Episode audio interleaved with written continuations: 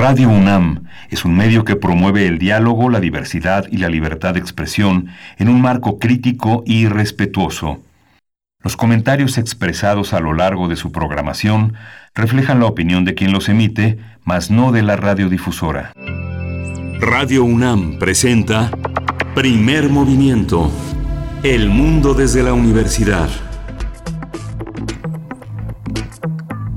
Amigos y amigas, muy buenos días. Estamos en primer movimiento en este martes 24 de noviembre. Son las 7 con 3 minutos e iniciamos en este momento durante tres horas esta emisión que se lleva a cabo totalmente en vivo a través del 96.1 de FM, del 860 de AM y llegamos también en nuestros enlaces a radios universitarias para esta primera hora. Saludamos a la Radio Universidad de Chihuahua que nos permite llegar hasta allá a través de tres frecuencias, el 105.3, saludos por allá, el 106.9 y el 105.7, todo listo para empezar en esta mañana un poco fría, está a cargo en cabina, a cargo de la dirección en esta mañana está Uriel Gámez en la producción ejecutiva, Socorro Montes en los controles técnicos y mi compañero Miguel Ángel Quemain, le doy la bienvenida, él está eh, con sana distancia en el micrófono. ¿Cómo estás, Miguel Ángel?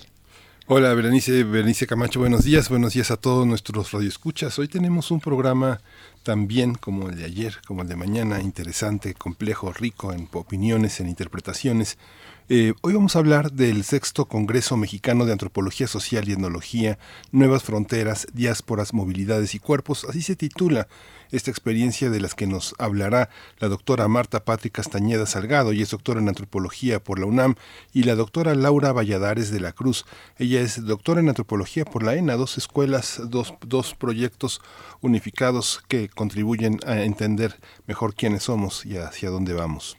Por supuesto, y después de ese arranque tendremos nuestra sección de transformación de conflictos dedicada a la cultura de la paz con Pablo Romo, él es integrante del Consejo Directivo de Sera Paz, profesor también de la Facultad de Ciencias Políticas y Sociales de la UNAM. Hablaremos del análisis social y de la paz. Vamos a ver de qué se trata eh, un poquito antes de terminar esta primera hora.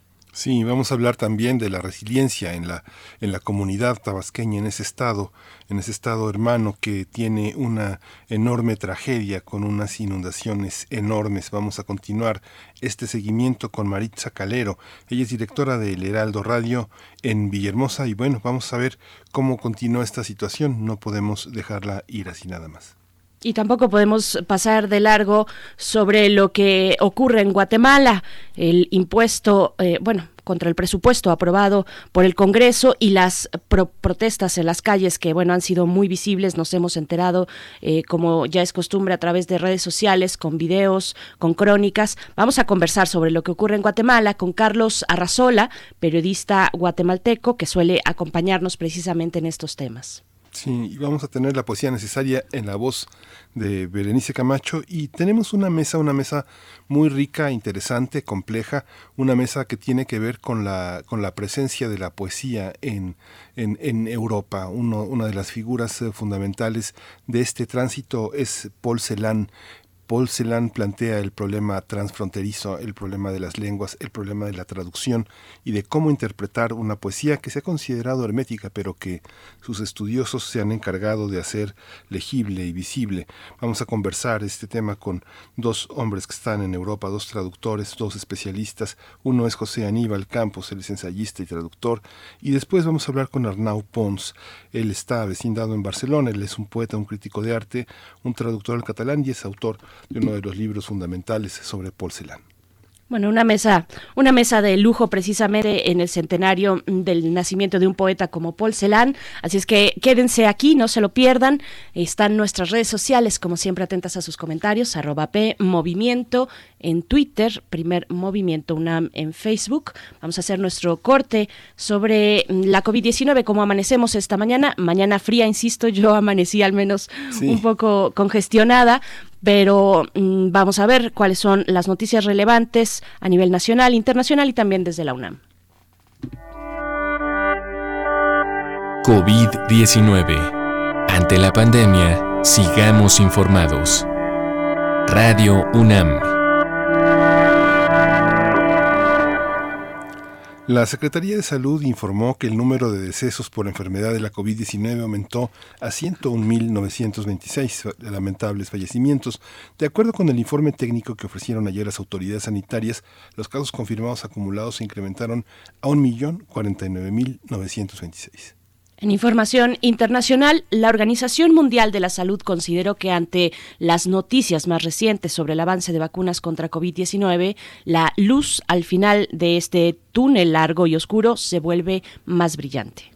Sí, al referirse a los resultados preliminares de la vacuna desarrollada por la Universidad de Oxford y la farmacéutica AstraZeneca, según los cuales tiene hasta 90% de efectividad, Tedros Adhanom, director de la OMS, dijo que no se puede subestimar la importancia de este logro científico.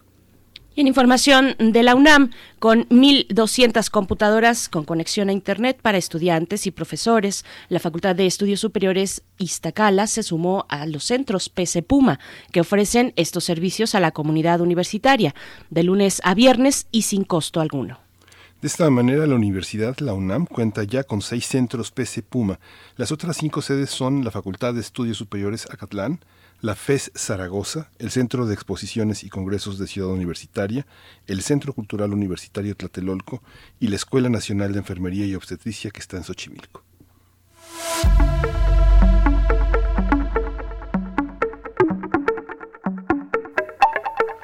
Vamos con nuestras recomendaciones culturales para esta mañana.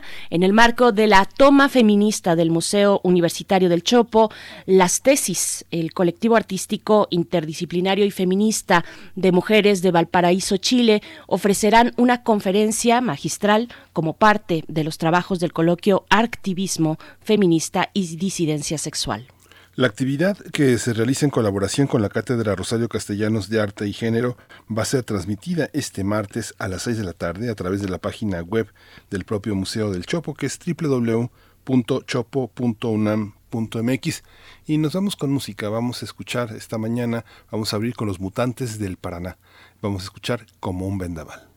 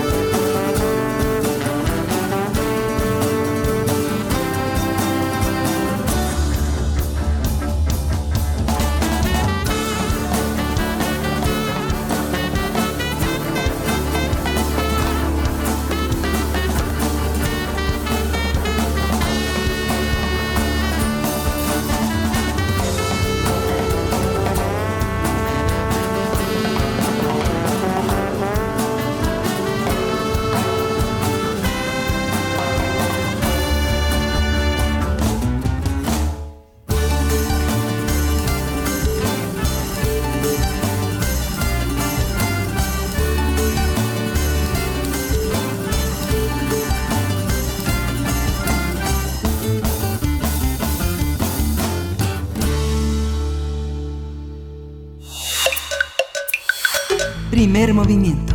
Hacemos comunidad. El sexto Congreso Mexicano de Antropología Social y Etnología, Nuevas Fronteras, Diásporas, Movilidades y Cuerpos, el COMACE, es convocado por el Colegio de Etnólogos y Antropólogos Sociales y la Red Mexicana de Instituciones de Formación en Antropología. Este encuentro se realizará de manera virtual del 16 al 19 de marzo de 2021 con el objetivo de impulsar un espacio de reflexión sobre el estado de la antropología social y la etnología, así como de los resultados de investigación en los ámbitos locales, regionales y en el nacional también. El Comase se celebra cada dos años, alternando sedes, una en la Ciudad de México y otra en alguno de los estados de la República, porque siempre busca sedes entre las diferentes regiones del país. El sexto Congreso sesionará a partir de simposios temáticos, así como en tres ejes también temáticos que tienen que ver con las diásporas, las movilidades y fronteras, así como en cuerpos, feminismos y género, y en epistemología y praxis antropológica. Para ello, la Comase lanzó una convocatoria para la presentación de propuestas individuales que estará abierta hasta el 30 de noviembre. Vamos a conversar sobre este Congreso y la convocatoria para la propuesta de ponencias y el concurso de fotografía. Hay un concurso de fotografía importante.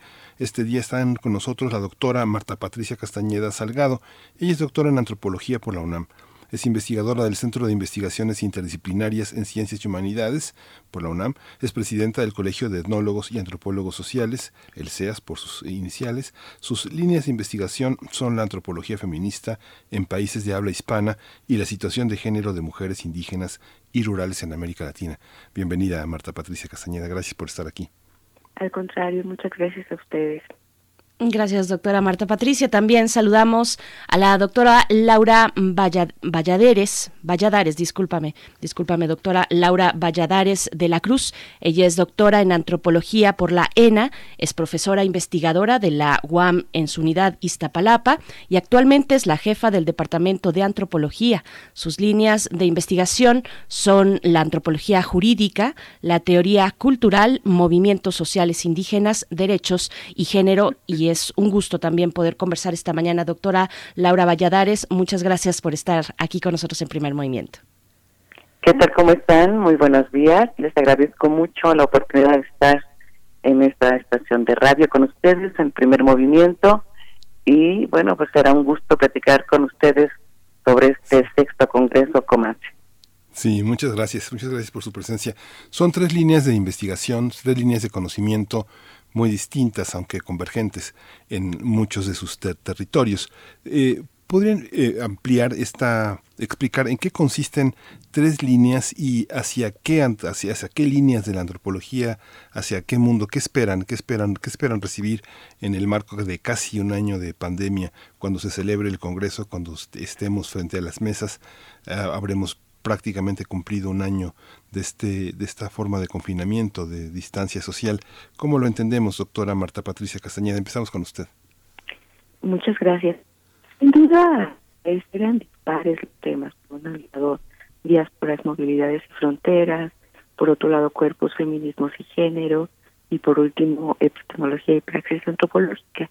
Sin embargo, un eje común, por así llamarlo, en estos tres grandes temas que es la preocupación contemporánea de la antropología por todo lo que tiene la movilidad de los seres humanos, la movilidad voluntaria o la movilidad forzada por distintos factores. En este contexto de pandemia, pues la movilidad es uno de los grandes temas porque hemos tenido que permanecer en casa una buena parte de la población, pero hay otra población que no ha podido hacer esta, seguir esta recomendación por cuestiones económicas, cuestiones de salud, por estar forzada a moverse de sus asentamientos y eh, lo que va a propiciar el Congreso Mexicano de Antropología Social y Etnología, pues es una discusión profunda sobre estas decisiones, sus impactos, la vida, cómo, cómo está viviendo cada uno de los grupos sociales esta experiencia, y no a pocas mesas tratan sobre los impactos de la pandemia estos ejes.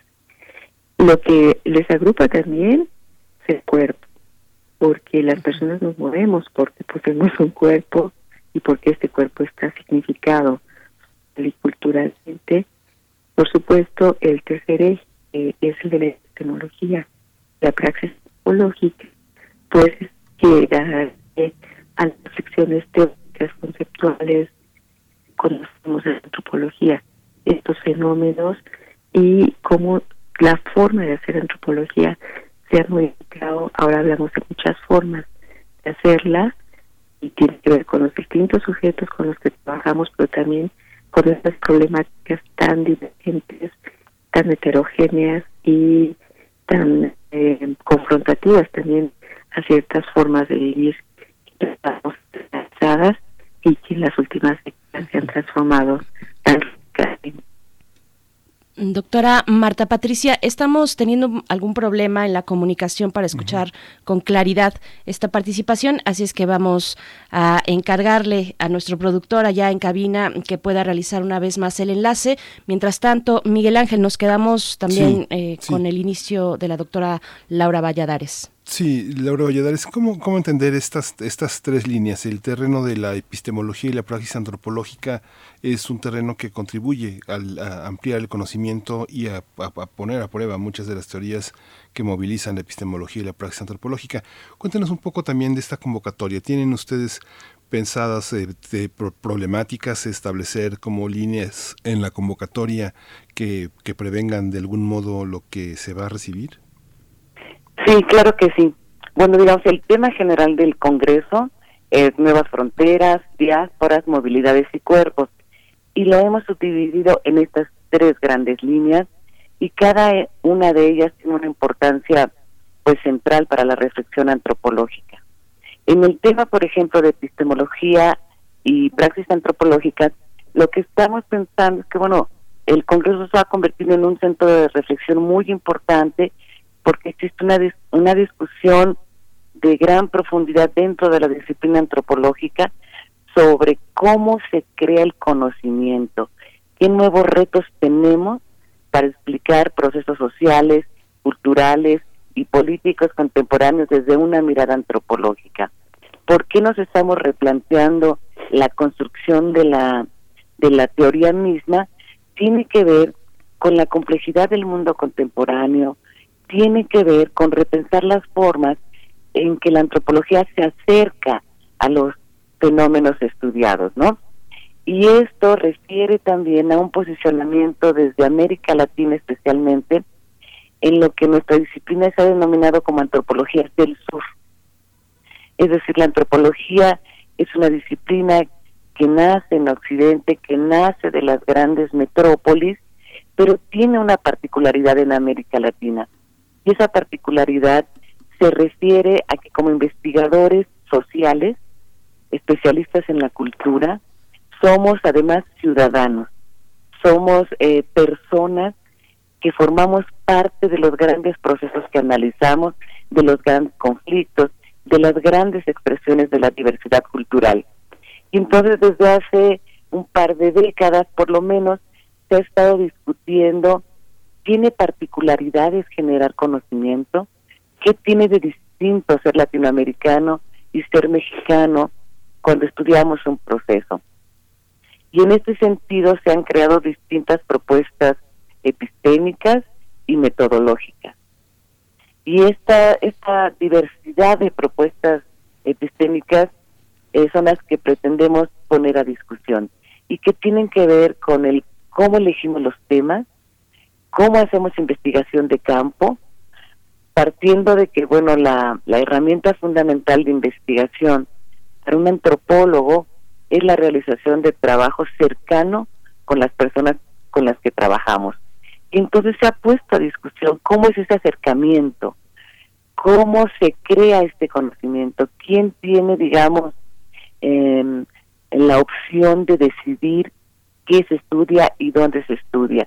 Se trata de un movimiento que intenta en algunas ocasiones descentrar la autoridad antropológica o del, del investigador para generar esta teoría, elegir lugares, tiempos, eh, digamos, em, problemas. Entonces nos parece que esta discusión epistémica es muy relevante. Y junto a este eje estamos tocando otro que es muy importante, que tiene que ver con la praxis. Es decir, ¿dónde estamos trabajando los antropólogos? Preguntas desde cuál es el campo de trabajo para un antropólogo hoy en día en México.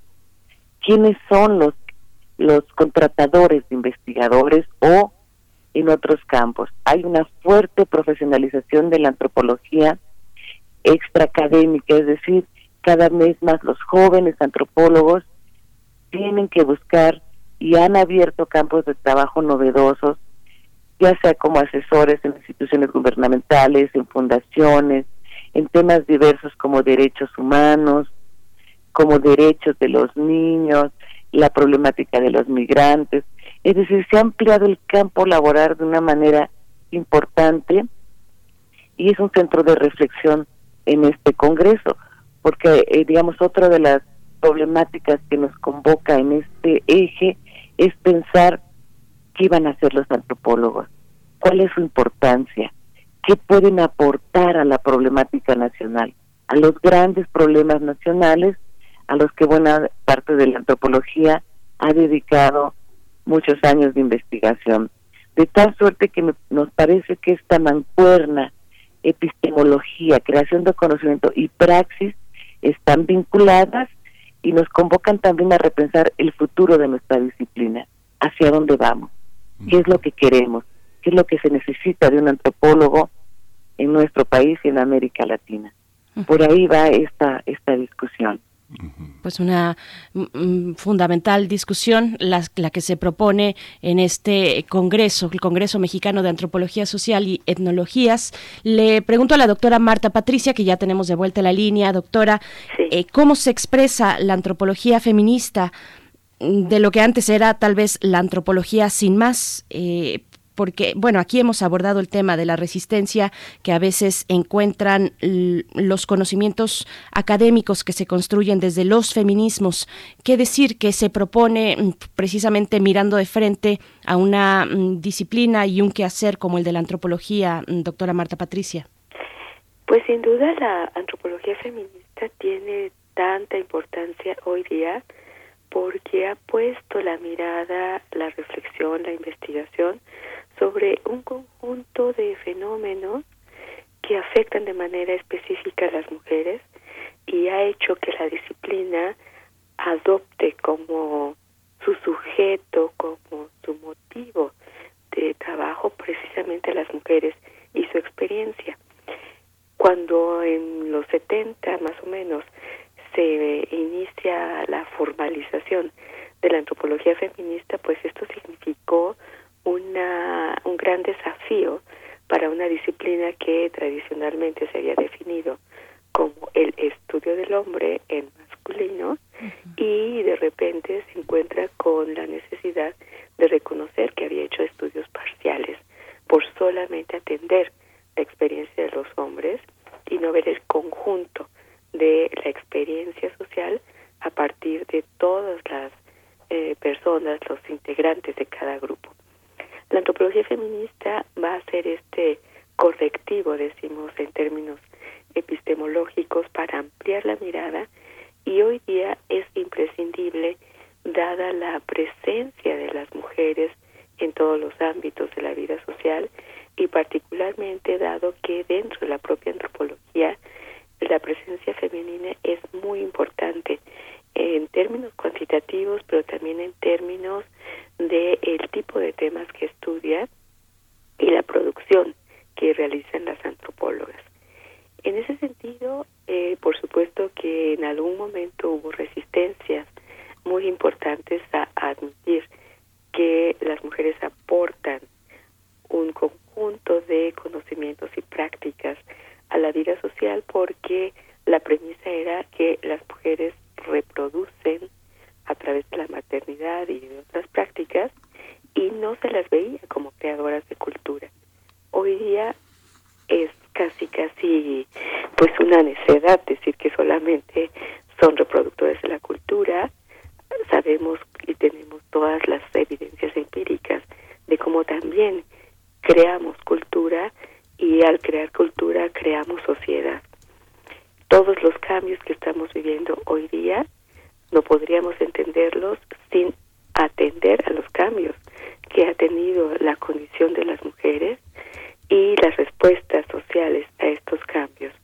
Por eso, eh, dentro del Congreso, este es un eje fundamental, ver qué ha pasado con los cuerpos, con los feminismos y con el género, y al mismo tiempo, dentro de este eje, se van a atender la pluralidad de posturas feministas, la pluralidad de comunidades eh, epistémicas, decimos, con las cuales se trabaja y también un conjunto de propuestas que emanan de la sociedad. No solamente estudiamos lo que está sucediendo, sino que desde la antropología feminista es muy importante la perspectiva de futuro. Y en, esas, en ese sentido, varias de las eh, propuestas que tenemos de simposios temáticos que enmarcan las, las ponencias individuales están enfocadas precisamente a ver cuáles son estas propuestas, cómo se está elaborando el futuro desde hoy día. Eh, me parece que mucho de lo que aporta, de lo que aportan, diría más bien, las antropólogas feministas de distintas generaciones hoy día es una mirada cada vez más eh, compleja de la vida social, política, económica, cultural de los grupos localizados, de las naciones a nivel global y que se ha convertido en una mirada imprescindible, no solamente para la antropología, para todas las disciplinas, pero más que nada para las relaciones cotidianas, para el día a día. Por supuesto. Laura Valladares, doctora, yo eh, pregunto por la antropología jurídica, que si bien no está enunciada en el Congreso como tal, dentro de los ejes temáticos, pues sí circunda todas estas reflexiones. Le pregunto, eh, en, la región, pues hay expresiones, hay praxis muy valiosas eh, que tendrían que ser estudiadas, analizadas por la antropología jurídica. ¿Cómo se suma ese ámbito eh, al contexto, al ámbito o esa disciplina, al, al, ámbito en general de, de este orden de cosas de las que estamos hablando, doctora? muchas gracias. Eh, bueno, sí, me parece que la antropología jurídica es un campo problemático dentro de la antropología en general, de la antropología cultural y podríamos decir que de la antropología política, porque es una subdisciplina que ha estado encargada del estudio de las relaciones de las minorías, especialmente de los pueblos indígenas, con los estados nacionales. Es una subdisciplina que tiene que ver con el estudio de la justicia, del acceso a derechos, de los movimientos sociales que reivindican derechos, de tal suerte que esta mirada entrecruzada, imbricada de derecho y antropología ha sido muy significativa. Por ejemplo, en América Latina existe una red muy importante que se llama Red Latinoamericana de Antropología Jurídica y que tiene presencia siempre en los congresos mexicanos de antropología social y etnología en nuestros comaces, ¿no? De tal suerte que cada uno de los tres ejes que se discutirán en este congreso tienen una mirada muy vinculada al análisis de los derechos, de la justicia, de la igualdad, de la tolerancia, que son temas fundamentales para, pues, para nuestra disciplina en general, ¿no? El tema de, de diásporas, por ejemplo, nos coloca en una realidad dura y contemporánea latinoamericana de mirar qué pasa con las fronteras a lo largo de, la historia y de este momento contemporáneo y la mirada de desde la antropología jurídica va a ser muy importante. ¿Qué ocurre con los migrantes internacionales en nuestro país? ¿Qué ocurre con los migrantes internos? ¿Cuál es su situación como ciudadanos? como, como personas en tránsito. ¿Cuál es la respuesta del Estado mexicano a esta diáspora, a esta movilización a lo largo del territorio nacional? Otro de los temas interesantes que se están estudiando desde la antropología jurídica y, otro, y otros, otras, digamos, otros campos temáticos, ¿no? Tiene que ver cuál es el impacto de la población migrante que va quedándose en distintos pueblos y ciudades de nuestro país.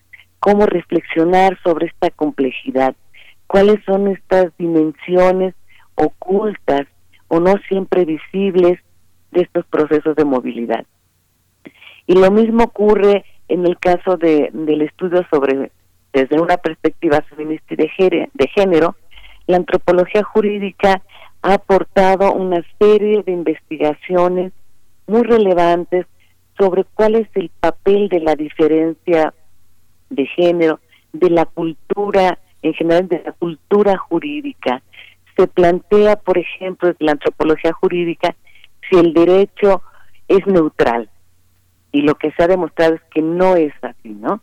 Otra de los de los campos interesantes desde la antropología jurídica es el papel que tiene el movimiento de mujeres en distintos movimientos sociales. Por ejemplo, en el movimiento contra el extractivismo, que es una temática común para América Latina, en la temática del acceso a la justicia frente a la violencia de género que se expresa en las universidades, en las calles, en las instituciones. Y evidentemente también tiene que ver esta mirada desde un enfoque epistemológico, cómo se está construyendo, se están construyendo nuevas aproximaciones epistemológicas que tengan como uno de sus ejes de reflexión los derechos y la justicia. De tal suerte que me parece que, que sí hay una presencia importante desde esta perspectiva socioantropológica del estudio del derecho y la justicia. Una cosa que me gustaría señalar que me parece que es interesante, pensando justamente en el eje de cuerpos, feminismos y géneros, es que, bueno, se discutió la, la importancia de incorporar este eje temático, porque si revisamos, digamos, no solamente la producción, o bueno, si la producción académica sobre eh, feminismos es muy vasta en, diversas disciplinas, incluida la nuestra, y pensando en los diferentes congresos que se realizan en México y en, en el resto del mundo, la presencia de simposios y ponencias sobre este tema de género y feminismo es muy relevante. Cualquier programa que veamos, vamos a poder encontrar una fuerte carga, una fuerte presencia más bien, de este tipo de simposios. En este caso, sí es interesante porque nunca había habido en un COMASE eh, un eje específico sobre cuerpos feminismos o algo, algo por el estilo, pero siempre había esta presencia. Ahora les podemos compartir con mucho gusto que casi el 30% de los simposios registrados tienen que ver con esta temática. Y incluso si ustedes miran el programa en su conjunto, verán que independientemente del eje, es decir, podemos revisar el de diásporas y movilidades y fronteras o el de epistemología y praxis, y encontraremos ponencias que están integradas a un simposio que retoman esta perspectiva de género. De tal suerte que a mí me parece que, digamos, esta conformación de, de los ejes temáticos de, del COMASE ha sido muy, muy acertada y creo que valdrá mucho la pena participar en este congreso virtual. Y también ha tenido sus retos, por supuesto. Es un congreso que deberíamos realizar en octubre de, la, de este año. Sin embargo, las condiciones de pandemia pues nos obligaron a, a, modificarlo. Vamos a estrenar un congreso virtual. Esperemos que solo que todo salga muy bien. Y fíjense otras cosas interesantes que me gustaría compartir es que este Congreso Mexicano de Antropología Social y Etnología en general había aglutinado antropólogos nacionales, sí de todos los estados de la República, pero esencialmente mexicanos. Y en esta ocasión, la virtualidad nos ha dado la, oportunidad de tener investigadores, bueno, antropólogos y antropólogas de distintos países de América Latina y es una suerte de oportunidad para vincularnos más estrechamente con otras antropologías del continente. La antropología y la etnología han cambiado, o sea, se ha hecho se ha hecho muy complejo la construcción de objetos de estudio, porque en muchas universidades se ha planteado el tema de la interseccionalidad, el tema de la convergencia, el tema de la transversalidad, y comparten con la sociología o comparten con el psicoanálisis, y así se llaman, etnopsicoanálisis, eh, perspectivas eh, sociales de la etnología o de la antropología ¿cómo, ¿cómo ha evolucionado esto? Ahora que habla de las mujeres, eh, ya no es la voluntad de un director académico hacerlo, sino ya lo tiene por obligación, como se tuvo ya hace ya por lo menos dos décadas de incluir a alguien del interior del país, que fuera mujer, que fuera indígena, digamos que ya no está a contentillo de los editores, de los organizadores, sino que está, estamos obligados a hablar de temas no, no por nuestro ingenio, sino por nuestra responsabilidad institucional. ¿Cómo cambian los objetos ¿Cómo han cambiado los objetos de estudio frente a un mundo que se, se, se supone, se quiere, tan comunicado, tan inmediato? Este, eh, empezamos con usted, doctora Marta Patricia Castañeda. ¿Cómo entender esta inmediatez desde un punto de vista académico, donde alguien que entrega un artículo se va a publicar dentro de año y medio dentro de un año? ¿Cómo, cómo trabajar con nuestros grandes eh, investigadores, conocedores, eh, para entender un mundo que se está modificando de una manera tan, tan rápida? Pues una gran virtud de la antropología es justamente su capacidad de comprensión de los fenómenos en el momento que están sucediendo, pero también es una perspectiva histórica y en algunas líneas de reflexión también prospectiva. En ese sentido, la antropología ha cambiado históricamente su propia definición en la medida en que se va adentrando con mayor profundidad en el conocimiento fundamentalmente de los sujetos sociales. Y este es el gran viraje porque en el siglo XIX podíamos hablar de que se estudiaba la cultura material, ¿verdad? Y eh, sus expresiones simbólicas.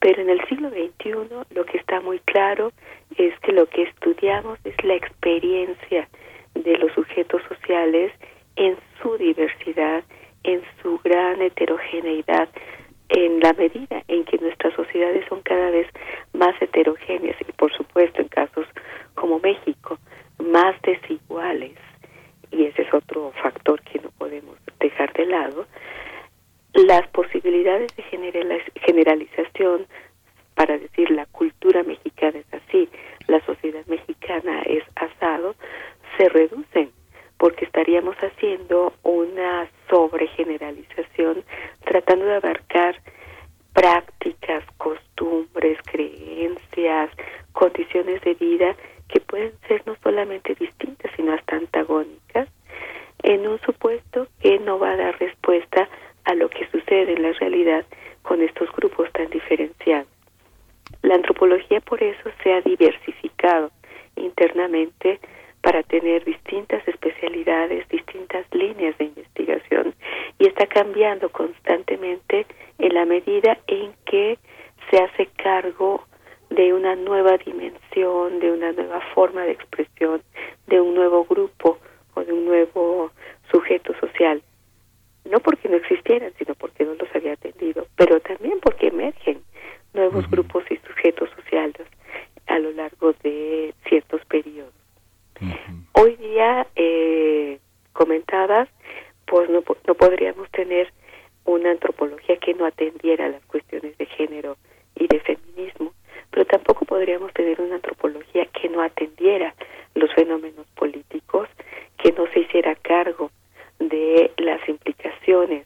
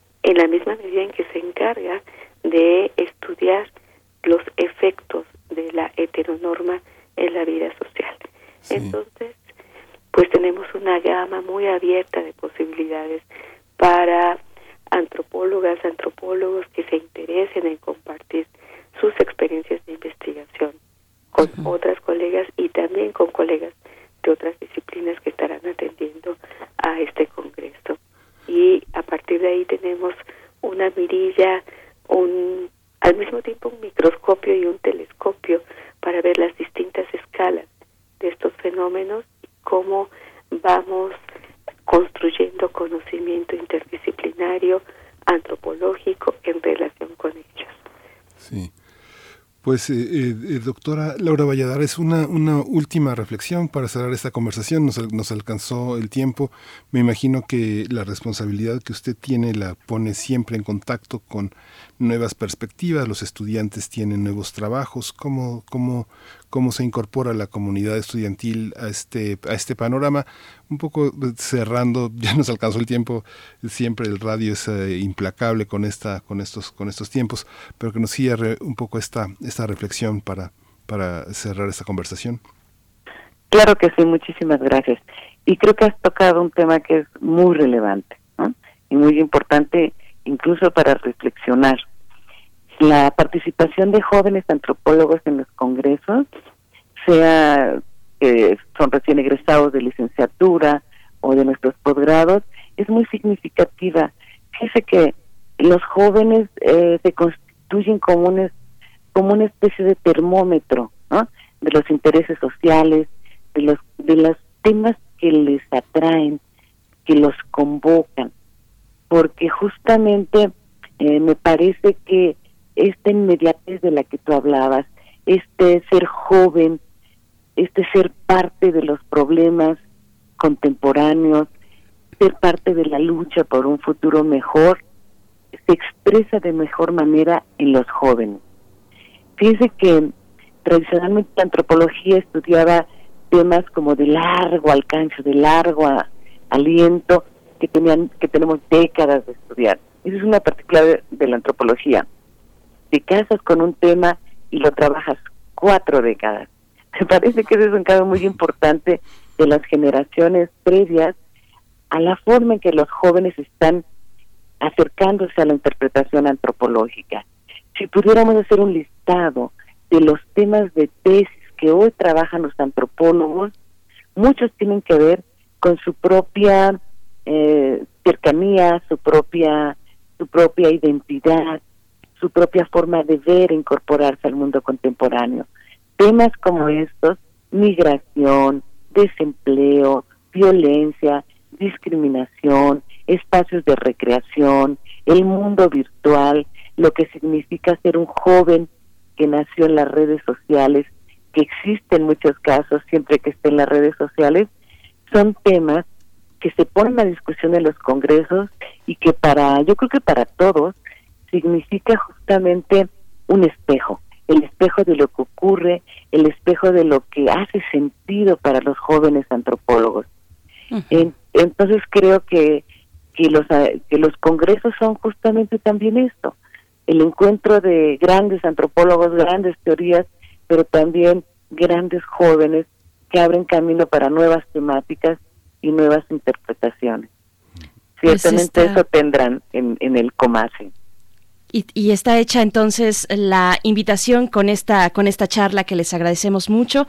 Comase.org es el sitio electrónico donde podrán encontrar más información, las bases para la convocatoria de presentación de ponencias individuales, también eh, para el concurso de fotografía antropológica. Está muy interesante el concurso, en fin, todo lo que presenta este Congreso Mexicano de Antropología Social y Etnología en su sexta edición. Y no tenemos más que agradecerles y dar seguimiento a estos temas que nos convocan a todos y a todas. Los ejes temáticos son de gran alcance y de una vigencia también muy importante. Doctora eh, Marta Patricia Castañeda Salgado, investigadora del Centro de Investigaciones Interdisciplinarias en Ciencias y Humanidades de la UNAM, muchas gracias por compartir con nosotros esta mañana.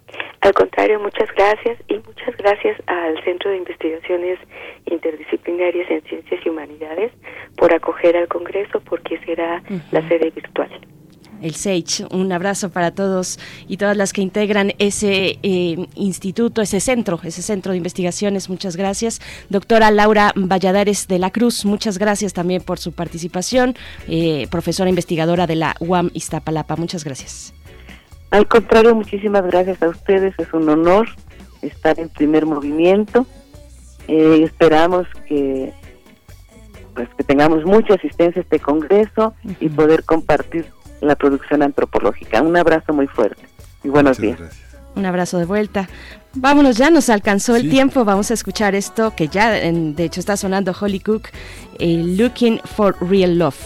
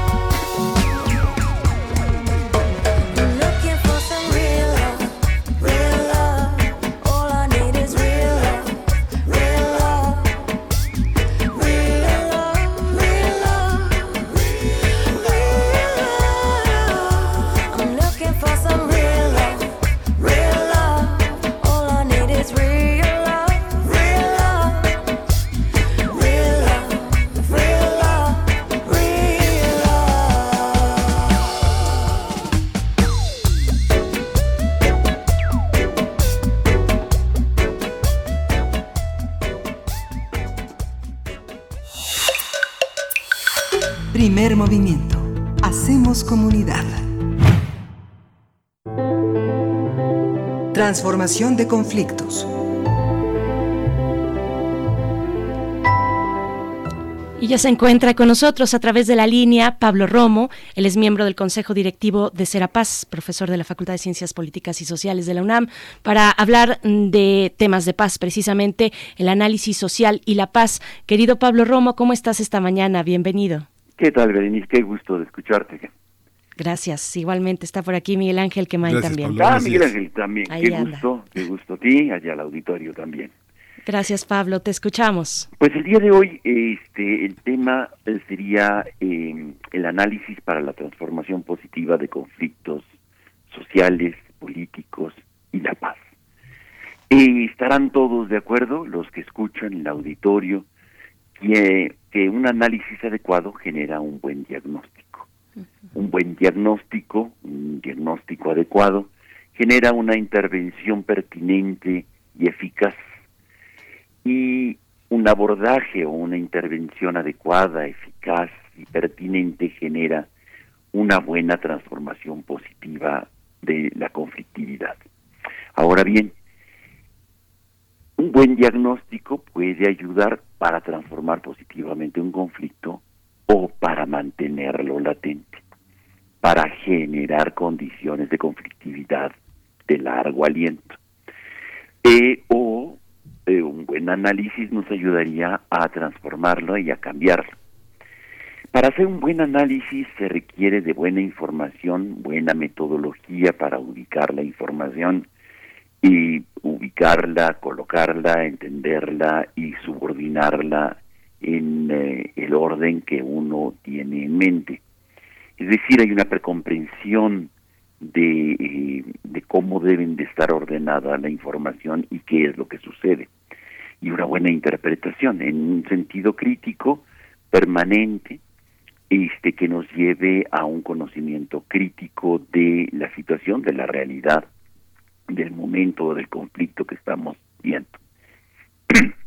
en el fondo, se trata, todo lo que estoy diciendo, en el fondo se trata de una hermenéutica crítica, que tendría que estar necesariamente ubicada, consciente de la posición desde la cual el analista hace el análisis.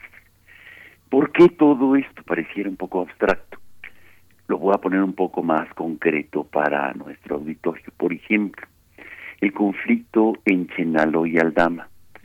Y cómo se, de acuerdo a la interpretación que damos por un análisis adecuado, podemos decir que se está transformando positivamente o se está cultivando, se está generando nuevas condiciones para poderlo mantener vivo. En el fondo, eh, los actores que están interviniendo hoy en el conflicto Chenalo y Aldama están eh, haciendo análisis diversos o están haciendo análisis adecuados y están tomando las decisiones para mantener y escalar la conflictividad y las autoridades quizá puedan ser parte de este de esta este análisis y quizá, o quizá tengan información o una metodología equivocada. Cuando interpretan que el conflicto es únicamente por tierra y que los indios se pelean entre sí porque son este y gente que no sabe cómo dirimir sus conflictos, en el fondo lo que está viéndose esa parte del racismo que está detrás, un análisis eh, equivocado que está escalando. Está escalando y lo estamos viendo. En los últimas en los últimos días hemos visto cómo se han incrementado las eh, las expresiones de ataques que hay y por otra parte, bueno, ya hay heridos no solamente de las comunidades locales, sino de gente que está llevando ayuda humanitaria al lugar, gente de la diócesis de San Cristóbal gente del fideicomiso eh, para la salud de los niños indígenas, el FIDEO de Ofelia Medina, y personal de, de, la organización eh, Caritas de San Cristóbal de las Casas, que fueron atacadas por este, estos grupos armados que no son detenidos porque se considera que están defendiendo sus tierras.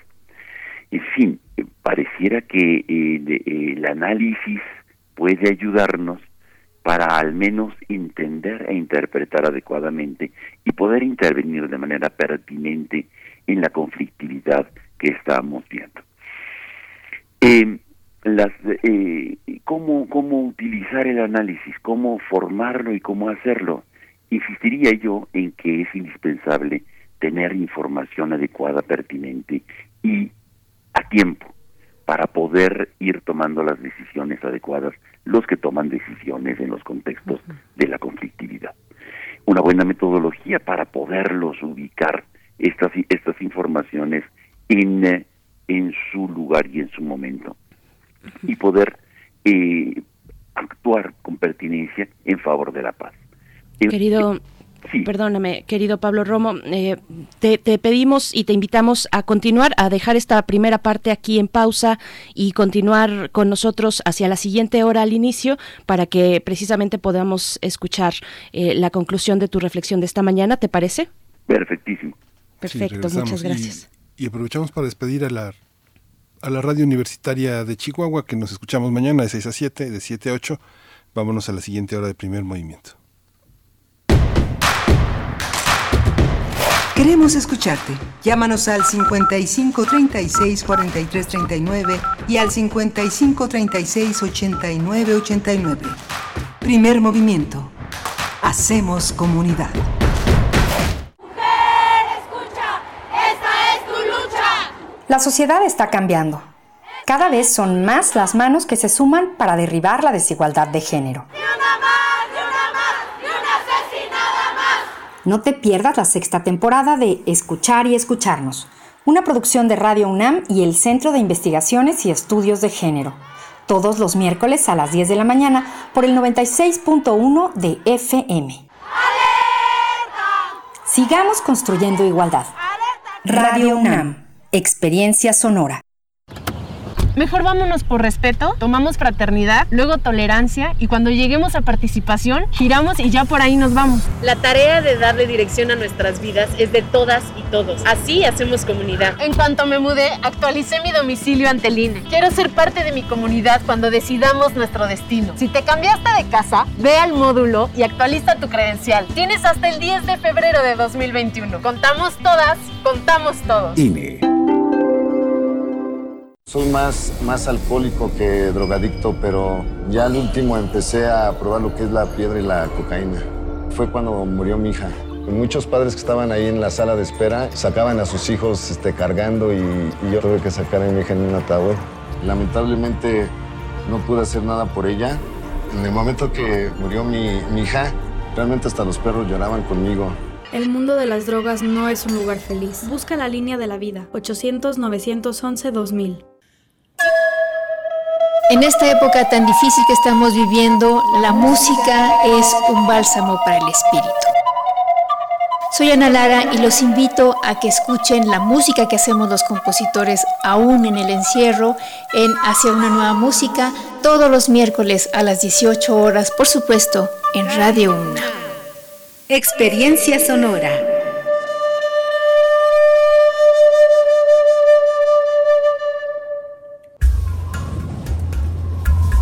A lo largo de los años, la especie humana ha dejado una huella de destrucción en el planeta.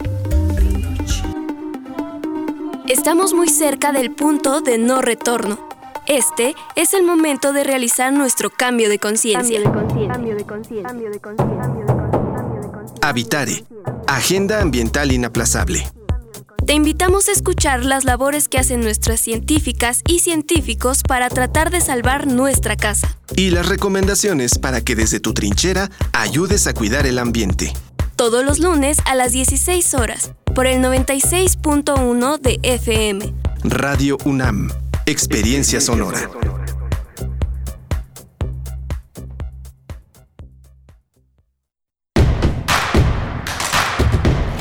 Síguenos en redes sociales. Encuéntranos en Facebook como Primer Movimiento y en Twitter como arroba PMovimiento. Hagamos comunidad.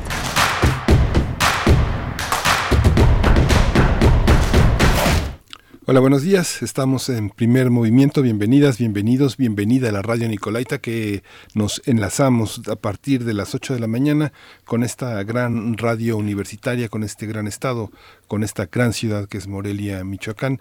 Y estamos conversando, eh, bueno, está en, en, la, en la cabina, está Socorro Montes coordinando toda la parte técnica, Uriel Gámez en la producción ejecutiva, Berenice Camacho del otro lado del, del, micrófono y estamos conversando con Pablo Romo, eh, que que, continuamos de la hora anterior en esta en esta en este trenzado que hacemos para complementar esta información en la transformación de conflictos en análisis social y, y la paz, Berenice. Así es, en nuestra sección de transformación de conflictos que tenemos cada 15 días los martes con Pablo Romo, miembro del Consejo Directivo de Serapaz, y estamos conversando en esta segunda parte, Pablo, eh, acerca de la importancia de tener un buen análisis que nos lleva a su vez a un diagnóstico adecuado y una injerencia también positiva en los conflictos y en pos también de la paz. Te seguimos escuchando, Pablo. Decíamos que, gracias, decíamos que eh, justamente para poder transformar positivamente los conflictos, cualquier conflicto, es necesario tener una buena información, una metodología para ubicar la información, un sentido crítico, un conocimiento crítico que nos ayude a poder relativizar y a poder eh, ubicar al propio analista dentro del análisis. Y en eh, el fondo en el fondo todo esto era una herramienta de eh, de hermenéutica crítica, digámoslo así, en donde nos ayuda a poder entender nuestro conocimiento y a partir de narrativas em, que van generando historias eh, y relatos hacia eh, la realidad, sobre todo desde este, los conflictos, nos ayuda a poder transformar positivamente el conflicto. Y decíamos como ejemplo muy concreto eh, las autoridades, los, el gobierno de Chiapas ante el conflicto específico de, eh, de Chinaloy y Aldama, en donde estamos viendo que cada vez se está incrementando la conflictividad y las autoridades en su interpretación mantienen el discurso de que es un conflicto simplemente agrario, una disputa de unas tierras y no em, eh, no posibilitan en su comprensión analítica a ver y a descubrir otras implicaciones de carácter histórico, de carácter eh, social y de la conflictividad eh, más amplia y con la injerencia también del crimen organizado.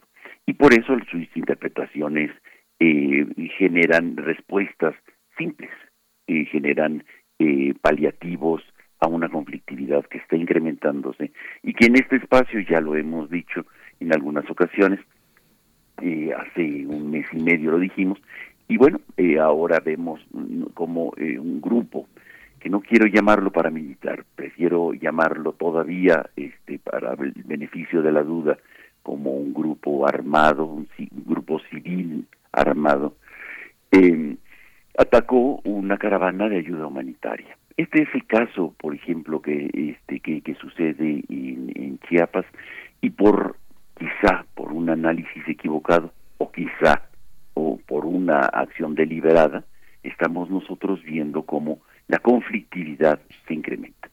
Dependiendo, dime qué análisis tienes y te diré cuál es la respuesta que estás dando a tu conflictividad. Va por aquí nuestra reflexión del día de hoy pues fundamental, querido Pablo Romo, y, te agradecemos mucho que lo compartas con nosotros. Eh, pareciera, mm, pareciera que a veces eh, pues son condiciones básicas para acercarse a un conflicto, pero yo pienso que cuando se trata de la defensa de los derechos humanos, de la justicia, cuando las personas interesadas en estos temas intervienen, también lo hacen desde una vocación que puede ser muy apasionada. Eh, tú hablas de las autoridades, pero también pienso incluso en, estas personas, en las y los defensores de derechos humanos que están en esos contextos. Eh, me parece fundamental lo que compartes y te agradecemos mucho, Pablo. Muchísimas gracias. Efectivamente, así es. Efectivamente se necesita por eso un espíritu crítico, un sentido crítico para poder eh, ubicar al analista, al que está tratando de intervenir en el conflicto, para poderlo analizar con mayor objetividad. Pues un gusto, como siempre. Pablo Romo, nos encontramos contigo dentro de 15 días. Te deseamos lo, de mejor, lo mejor. Excelente, muchísimas gracias. Hasta, pronto. Gracias, Pablo. Pues eh, vamos a continuar con, con, música. Eh, eh, un poco esperamos la, instrucción de, de, Uriel. Si no, nos vamos a ir con música. Vamos a, vamos a escuchar justamente de, de Totoro el Festival Vini. Pero antes, tal vez, espérenme tantito, pausa dramática, decir precisamente lo que vamos a tener durante esta hora nada más. Eh, perdón, en nuestra nota nacional, bueno, damos seguimiento como corresponde a las inundaciones, a las inundaciones en Tabasco. Vamos a conversar con Maritza Calero, ella es directora del Heraldo Radio en Villahermosa. Con ella hemos eh, pues llevado para ustedes eh, los hechos, la narración de los hechos de lo que ocurre precisamente con las inundaciones, de cómo ha golpeado este momento de fenómenos meteorológicos al estado de Tabasco. Así es que eso para nuestra nota nacional, Miguel Ángel, en unos momentos sí, y en nota internacional vamos a tener las protestas en Guatemala que eh, son contra el presupuesto aprobado por el Congreso, justo en este drama también de inundaciones de un enorme de un enorme territorio totalmente cubierto por el agua, está el tema de, este, de decidir para dónde va el dinero. Lo vamos a conversar con Carlos Arrazola. Él ha estado varias veces con nosotros, él es periodista guatemalteco, eh, es eh, colaborador de distintos medios en Latinoamérica y ha sido un buen amigo, un buen colaborador de primer movimiento en este territorio guatemalteco. Así es. Y bueno, le seguimos leyendo en redes sociales. Un abrazo a Guillermo Peinbert que nos eh, mm. manda saludos. También Hernán Garza está por acá. Miguel Ángel Gemirán. A todos los que están escribiendo. Enrique Hernández Paredes. Eh, Daniel Manzano Águila también que nos comentaba acerca de la antropología. Él dice ay, este segundo, aquí está. Dice, son muchas las áreas prioritarias que aborda la antropología, pero muy poco se sabe de la antropología del arte, la antropología de la imagen y otra más. ¿Por qué no hacer una antropología sin género, o sea, integral, igualitaria? Yo creo que esas pueden ser eh, respuestas que encontraremos precisamente en el sexto Congreso Mexicano de Antropología Social y Etnología, que, que hablará directamente de los feminismos, de los cuerpos, de la diversidad y también de las diásporas de las movilidades movilidades de la praxis eh, y de la, del conocimiento de la epistemología, pues de la antropología. Así es que será muy interesante acercarse, es hasta marzo, pero bueno, está la recepción de trabajos y también para el concurso de fotografía y el cine también tiene eh, habrá un foro de cine de etnografía que será muy interesante, así es que está hecha la invitación. Miguel Ángel, ahora sí nos vamos con música. Ahora sí, vamos a escuchar de Totoro Festival Vini.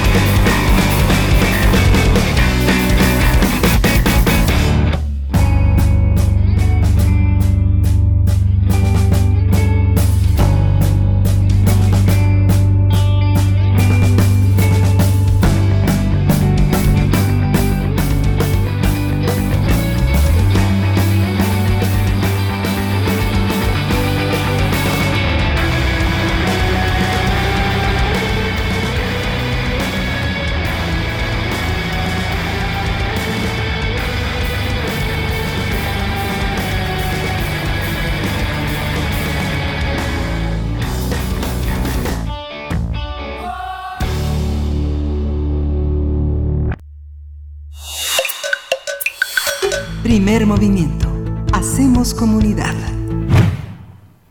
Estamos de vuelta, Miguel Ángel Quemain, estamos de vuelta. En unos momentos más estaremos llegando a nuestra nota nacional para hablar de Tabasco y las inundaciones, dar un seguimiento de lo que ya eh, pues se ha dado a conocer.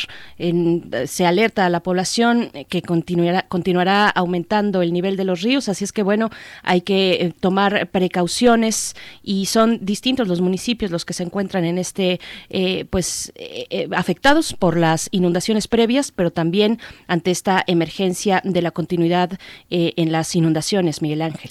Sí, justamente eh, la necesidad de entender cómo se ha repartido el presupuesto, cómo se han eh, establecido las medidas de rigor para, para poder paliar la situación. Sabemos que hacían cálculos especialistas de la Universidad de Tabasco en Chiapas sobre cuánto tiempo se tarda en reconstruir no solo el patrimonio, sino la, la, voluntad para reconstruirlo, a pesar de lo que eh, la resiliencia y esta fuerza, esta voluntad de mantenerse en pie en el absoluto desgarramiento, hay una, hay una tarea, una energía que se tiene que emplear para poder reconstruir todo.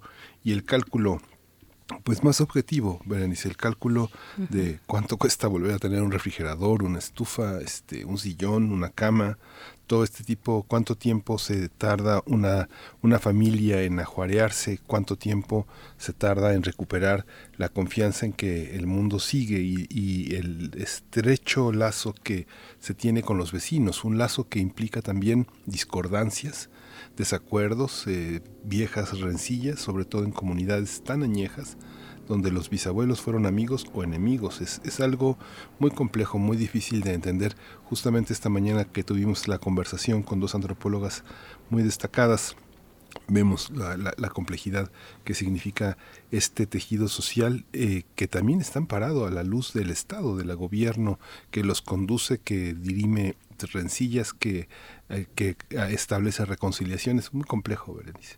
Muy complejo. Vamos a conversarlo en unos momentos más, porque finalmente se trata de reconstruir las condiciones materiales de vida, Miguel Ángel, lo que estás mencionando, que no es poca cosa, y también de resignificar, me parece, la idea de, de, un damnificado, de una persona damnificada en estos tiempos, en tiempos donde el impacto del calentamiento global, del cambio climático, pues es importante para particulares regiones, si bien a todos y a todas pues nos implica de alguna manera, hay regiones más eh, afectadas que otras, por supuesto, por sus condiciones sociales, económicas, en fin, repensar eh, la eh, figura de una persona damnificada me parece que también está en el centro de estas conversaciones ya en este siglo XXI, donde hay personas desplazadas por cambio climático, en fin, son cuestiones que, que será interesante también abordar, Miguel Ángel.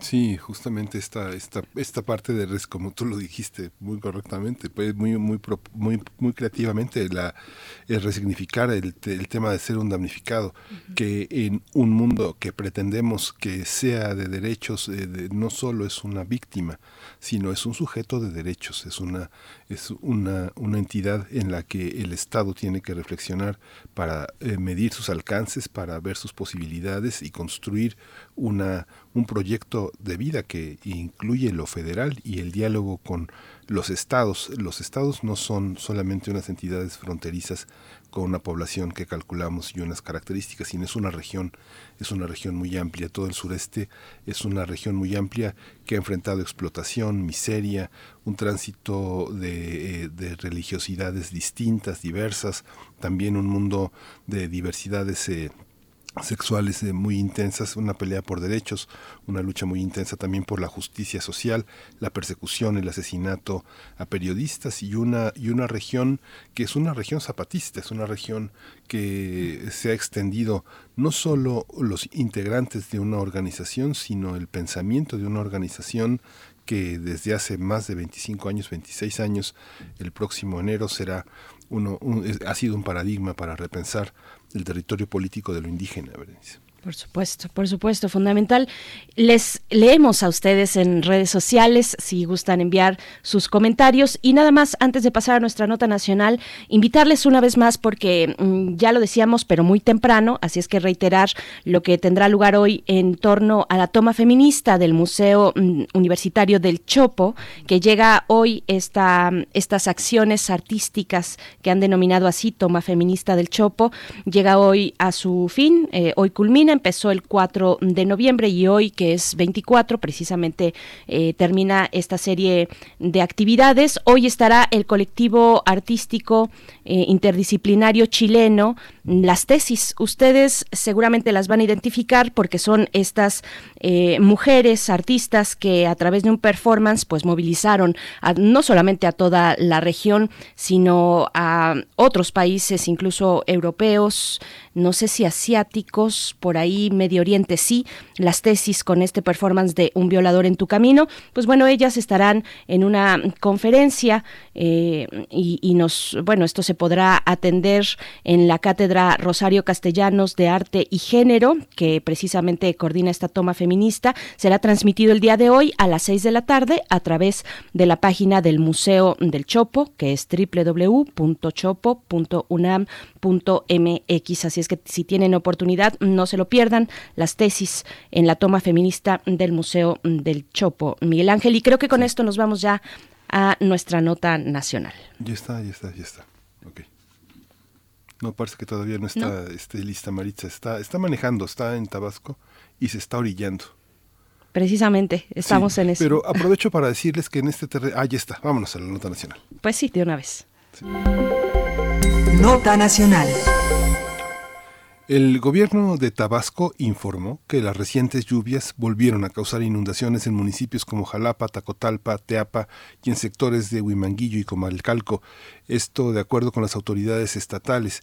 Estos municipios, eh, los municipios más afectados son Centla y Jonuta, donde se reportaron comunidades aisladas por la crecida del río Sumacinta. La noche del domingo, autoridades municipales de Macuspana, Tenosique, Balancán y Emiliano Zapata alertaron a la población que continuará aumentando el nivel de los ríos, por lo que pidieron tomar precauciones, contar con una mochila con sus documentos, ubicar rutas de evacuación y trasladarse a casas que no estén en zonas de riesgo o a los refugios temporales. La Secretaría de la Defensa Nacional informó que ha transportado desde el 19 de noviembre a la fecha más de 200 toneladas de víveres hacia el Estado con el fin de apoyar a los damnificados por las lluvias registradas en la entidad. La ayuda ha sido distribuida en más de 6.000 apoyos familiares, cada uno con un peso de 31 kilos que contienen alimentos no perecederos. Además, ayer comenzó el censo de damnificados por inundaciones que cubrirá 1.396 comunidades de los 17 municipios de Tabasco. Dicho censo se llevará a cabo hasta el domingo 6 de diciembre. Vamos a conversar sobre esta situación actual de las inundaciones en esa entidad y la atención a los damnificados. Y está ya en la línea. Muchas gracias, Maritza Calero, directora del Heraldo Radio en Villahermosa, por estar con nosotros esta mañana. Bienvenida. Al contrario, muchas gracias a ustedes por invitarme. Al contrario, Maritza, gracias. Bienvenida a Primer Movimiento. Pues contigo damos seguimiento precisamente a lo que está ocurriendo en el Estado. Cuéntanos, por favor, la amenaza de inundaciones no cesa. Eh, en estas últimas semanas, ¿qué nos podrías compartir el, progreso de, este fenómeno y de cómo están también incorporándose las autoridades? Eh, pues mira, para ir eh, ampliando un poquito la información, hace cosa de 40 minutos, el secretario de Gobierno de Tabasco acaba de anunciar que en las próximas 48 horas el municipio de Jonuta, como bien a ustedes habían eh, comentado, va a sufrir más inundaciones por el cauce del río Usumacinta. Entonces ya se están activando todos los protocolos de protección civil del Estado y protección civil municipal, también el plan de N3 para tratar de mitigar un poco la situación eh, las zonas inundables, Jonuta es una planicie donde se dedica este municipio principalmente a la agricultura y la ganadería. Y eh, pues el que venga a las aguas de Usumacinta implica que por lo menos la mitad de ese municipio vaya a quedar en el agua. Eh, es la preocupación de los habitantes que están tratando de convencerlos las autoridades de moverlos a zonas más altas y pues evitar alguna tragedia. Déjame comentarte que el día de ayer arrancaron los censos de los afectados por las inundaciones en Tabasco, donde eh, se va a aplicar los censos en, 1.396 localidades y terminará el 6 de diciembre, como bien ustedes habían comentado. Eh, se van a entregar unos apoyos. Los apoyos van a ser de vales eh, que van a ser entregados directamente a los afectados por, mil por 15 mil pesos. En la inundación de hace un mes fueron por 10 mil. Y eh, pues justamente entre el 16 y el 20 de diciembre se hará directamente pues un censo a las viviendas. En el caso de quienes viven en zonas de Infonavit o Fobiste, el seguro de las viviendas de estos eh, sistemas para crédito de vivienda popular eh, se están haciendo responsables y ellos ya empezaron con la entrega de vales de afectaciones por parte del seguro que tiene la propia institución de eh, lo que son este unos vales por también 10 mil, 15 mil pesos dependiendo las afectaciones. Protección prevé, el civil prevé que por lo menos unas tres mil personas eh, sean afectadas por los desbordamientos de los ríos, en este caso el Usumacinta, en esta próxima crecida. Y justamente el gobierno del estado eh, pues está previendo que haya una suspensión definitiva de las clases virtuales, mientras que eh, se prepara un esquema para no perder el ciclo escolar, así lo dio a conocer el día de el día de ayer el gobierno del estado. Eh, y, se, con respecto a la entrega de la ayuda humanitaria que nos eh, hace un momento nos se referían, eh, se está complicando mucho la entrega en las comunidades de Macuspana, de Jonuta y de Centla por el incremento de los ríos, ya que los ríos tienen corrientes peligrosas. Y es por eso que aunque vayas en Cayuco o en Lancha, este, es muy difícil el acceso debido a las corrientes, porque damos corriente arriba vamos contra la corriente y es por eso que la ayuda humanitaria se ha complicado en varias en varias eh, comunidades de estas zonas. Hasta el momento el municipio más afectado es Centla, tiene al menos el 51% de su población en el agua. Y eh, pues Jonuta, que se espera que en estas 48 horas pues la situación esté crítica. Sí, esta situación de la escolaridad, de la migración, está muy sujeta a, también al tema, el tema es una zona chontal, mucho de muchos de los municipios que están bajo, van a estar bajo el agua. ¿Cómo están dialogando con las autoridades indígenas? ¿Cómo se da esta comunicación entre el gobierno local, el gobierno estatal y la, y la, comunidad indígena? Pues mira, eh, pues se está dialogando. El gobierno a través de la Secretaría de Bienestar lo está haciendo y a través de la Secretaría de Gobierno Estatal están teniendo pláticas. Eh, el tema es que, como tú bien dices, eh, la comunidad indígena está muy arraigada a su tierra, no quieren irse a otro lugar por miedo a perderlo todo, por no quererse desarrollar de su sitio y es muy complicado el hecho de que previo a que venga la inundación ellos salgan. Normalmente estas comunidades hasta que está la inundación y que ven que de plano están incomunicados o que no pueden eh, pues eh, trasladar de un lado a otro, ahí es cuando solicitan la ayuda. Mientras tanto, ellos están a la espera. Y te pregunto precisamente, mm, Maritza, respecto a la comunicación, mm, ¿qué contacto se tiene con estas comunidades? Eh, ¿Las comunicaciones están funcionando con las zonas afectadas? Mira, hay zonas en las que de plano no, por ejemplo, el municipio de Centla, el municipio de Jalapa, eh, Jonuta, son municipios que eh, pues la señal está muy débil. Hay en ciertos eh, lugares donde sí me ha tocado hacer controles remotos para eh, pues algunos colegas de otras emisoras y he estado en estos municipios y ha sido un poco difícil la comunicación. Entonces te tienes que trasladar de un lugar, de un sector hacia el otro para poder tener un poquito de señal. Es complicado. Eh, y por ejemplo, los habitantes de sobre todo donde están ahorita las zonas anegadas en Centla y en Jonuta, son habitantes de rancherías, por lo tanto eh, pues ah, imagínense nuestro amigo del auditorio que está un rancho y pasan como 3, 4 kilómetros y está el siguiente rancho. Entonces es complicado, uno, llegar hacia ellos y dos, la comunicación.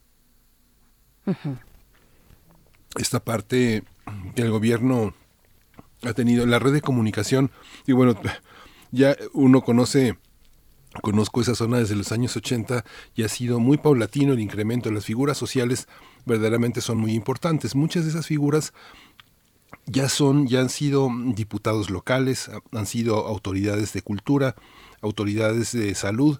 ¿Cómo, ¿Cómo se reconstruye ese tejido social a partir de lo que ellos han demandado durante años? Lo que han demandado, lo sabemos, son bibliotecas, lugares de, lugares de reunión, eh, pseudo escuelas, porque lo que porque muchos de los lugares de enseñanza son de piso de tierra, eh, sobre todo en Nacajuca, Jonuta, toda esta zona que está cerca de Villa Quetzalcoatl y todas estas comunidades que son muy, muy muy unidas en el sentido de, generar una comunidad. Todo eso se lo lleva el agua, no hay manera de, no hay manera de tenerlo. Hay un proyecto ya de reconstrucción por parte de los del legislativo local, un proyecto de emergencia, no, no solamente de rescate de los damnificados, sino de rescate del patrimonio. Mira, fíjate que yo creo que en ese aspecto están perdiendo ese punto de vista, al menos ahorita, creo que se están yendo al inmediato. El día de ayer el gobernador se reunió con el secretario de Bienestar, eh, la eh, secretaria de Protección Civil, también algunos representantes de la CP, para eh, hacer los planteamientos de eh, pues cómo iban a estar trabajando este plan hídrico que presentó el presidente hace unos cuantos días en Palacio eh, Nacional y justamente ayer comentaban de que pues se iban a iniciar con los dragados de los ríos el día primero de enero y que conforme pues pasara la temporada de lluvia se iban a empezar, a empezar con otras obras que van a servir como para murallar, para que nuestros amigos eh, tomen la dimensión, murallar los ríos y murallar ciertas eh, lagunas que son las que nos están afectando. Pero no se hablaron de los inmuebles.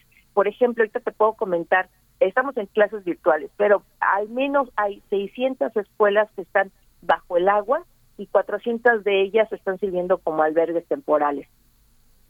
Es muy difícil el hecho de recuperar algunos inmuebles que se tendría que invertir como debiera de ser en todo gobierno en la educación, pero eh, al menos en este momento no están hablando de una mm, reconstrucción del patrimonio, solamente están hablando de las obras que van a evitar inundaciones, a las acciones que van a hacer. Yo espero que en el siguiente eh, pues año que viene, donde el gobernador de Tabasco pues va a seguir haciendo su chamba, pues, parte de su chamba sea justamente ver este tipo de situaciones y hacer acciones que ayuden a que los patrimonios como las escuelas, las bibliotecas que tanto nos faltan, puedan haber más y las que están sean rescatadas de estas zonas inundables.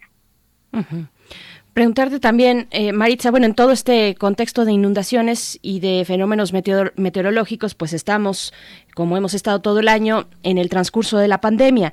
Te pregunto y aprovecho precisamente que te tenemos aquí al aire para preguntar sobre, eh, sobre esta cuestión, la pandemia. El estado vecino, Chiapas, pues se encuentra en semáforo verde, pero hacia finales de octubre, precisamente en Tabasco, pues se daba una tasa de mortalidad mm, muy alta, muy importante. Al parecer las cosas hacia noviembre mm, ya se han reportado de una manera más positiva. Eh, ¿Qué nos puedes compartir, Maritza?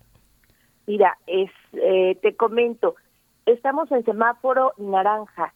Eh, se supone que para noviembre nos iban a cambiar a semáforo amarillo, pero al contrario, este, el gobernador, a raíz de toda esta situación, amplió el semáforo naranja hasta el 15 de diciembre. Extraoficialmente, eh, pareciera que en la época justamente de las posadas y de las celebraciones lo van a elevar a semáforo rojo para evitar contagios. En este momento te platico que hay gente que tiene doble afectación, que tiene COVID y que también tiene dengue. Eh, la Secretaría de Salud hablaba de que justamente eh, el escenario es crítico porque se pueden dar eh, tres tipos de situaciones. Se puede dar el dengue, la cólera y el COVID al mismo tiempo. Y esto es una preocupación de salud completa se han estado haciendo nebulizaciones. Para el público explicarles que una nebulización es este, vía aérea estar eh, pues em, teniendo químicos para evitar y tener a raya el mosquito del dengue y del chikungunya. Pero cada vez que llueve se tiene que volver a hacer la misma situación y es un ciclo de no acabar. Esta esta cuestión digo es así como Ahora vamos a hablar con Guatemala, pero justamente se prevén, lo que están previendo es que ya hay grupos organizados en Guatemala para acercarse a Chiapas y a Tabasco, porque eh, también se quedaron sin nada y al parecer las inundaciones son peores en Guatemala que en Tabasco, ¿no? ¿Hay una previsión al respecto? Así es, de hecho, recordemos que nosotros colindamos con la frontera sur y este, solamente una franja de agua es la parte que nos separa de, de la frontera y sí se está previendo que haya este éxodo hacia tierras mexicanas, especialmente hacia Tabasco, pero eh, pues ahorita la política es recibir con los brazos abiertos y tratar de apoyar en lo más posible. Bien, pues eh, Maritza, nos has hablado de el apoyo que viene desde las autoridades estatales, desde lo complicado también para las autoridades municipales eh, que se encuentran precisamente ahí en medio mm, de zonas muy afectadas. Pero te pregunto qué hay de la asistencia del gobierno federal, de la colaboración también, cómo ha sido recibido ese el apoyo por parte mm, del gobierno federal. Mira, te, te platico que eh, con respecto al, apoyo que está llegando, sí está llegando. Eh, hemos eh, tenido llegadas de aviones Hércules, de hecho ayer, el lunes, llegó uno con varias toneladas de ayuda para los damnificados. El tema que te platicaba es justamente el poderlos estar repartiendo, porque pues las zonas que estaban muy afectadas, las que veían todos en las imágenes desgarradoras, eran de zonas que están cerca de la ciudad de Villahermosa. El tema son las zonas alejadas, donde nos es difícil, complicado llegar, que tienes que llegar a contracorriente y ahí es donde el brindar en estos momentos las ayudas, por ejemplo, como es Jonuta, como es eh, Centla, como son zonas de Macuspana, ha sido complicado inclusive para la Marina y el Ejército. Va lento, sí está llegando el apoyo, pero es un apoyo lento.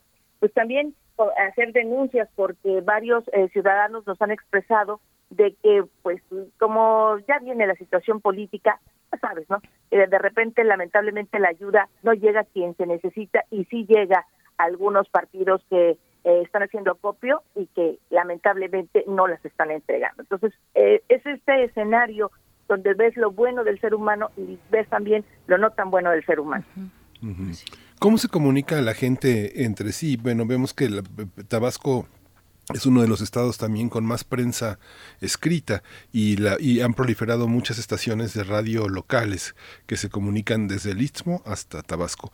¿Cómo, cómo, eh, cómo, cómo está la situación de los medios, ¿cuáles son las vías para que la gente encuentre otros familiares que, como, como, como tú señalas, Maritza, viven a 4, 5 kilómetros, 10 kilómetros? Hay, una gran, eh, hay, una, hay un gran vínculo de consanguinidad entre comunidades que viven... Eh, muy equidistantes, muy lejos entre sí, pero que tienen hijas, que tienen nietos, que tienen mucha gente en otros municipios, no sé, de Macuspana, Villa Quetzalcoatl, Centla, toda esta parte son parientes, ¿no? Así es. Mira, eh, somos 35 emisoras de radio en el estado en total y hay muchos portales de internet de informativos, también eh, periódicos impresos y ahorita los medios de comunicación lo que estamos tratando de hacer es un enlace con la población. La mayoría de los que nos dedicamos a esto eh, noticiosamente hemos abierto canales para denuncias, hemos abierto canales para eh, avisos y para también tratar de orientar a la ciudadanía. Constantemente eh, hemos estado implementando flash informativos de dónde están los albergues, de dónde pueden ir a, buscar apoyos, números de protección civil, de bomberos, de Cruz Roja, en fin, hemos tratado a medida de lo posible de ayudar a la población. En eso este, somos muy solidarios. Y con respecto a, qué es lo que sucede, eh, el primer paso es el plan de N3, los eh, soldados o la marina llegan, rescatan a las personas que están en las zonas anegadas, las llevan al refugio más cercano y del refugio más cercano hay un listado. Ahí eh, pues la gente empieza a preguntar dónde están sus parientes y hay una relación de todos los refugios, así es como se, se hace la interrelación entre un refugio al otro. Obviamente cuando las condiciones eh, climáticas lo permiten, el mismo eh, Plan N3 activa como que mm, te puede llevar de un refugio a otro para que vayas buscando a tus familiares. Es así como eh, como se está creando la ayuda. Y bueno, la importancia de las radios comunitarias eh, en una zona precisamente de comunidades indígenas. Te agradecemos mucho, Maritza Calero, directora del Heraldo Radio en Villahermosa. Pues seguimos contigo, si nos lo permites, en días posteriores para dar seguimiento, para mm, también consultar eh, al Heraldo Radio y su reporte sobre esta situación, pues que mantiene en un momento muy crítico al Estado. Muchas gracias, Maritza. Al contrario, gracias a ustedes y gracias por el apoyo a todo Tabasco. Gracias. Gracias. Bien, pues, ay, qué complicado, qué complicado, Miguel Ángel. Además, cuando convergen distintas enfermedades, enfermedades en este caso de vectores como el dengue, chikungunya u otras enfermedades como eh, el cólera, pero también ahora en este contexto de pandemia, bueno, se complica la situación y daremos seguimiento. Vamos a ir a hacer, vamos a hacer una pausa musical. Esto está a cargo de Arcade Fire. La canción es Joan of Arc.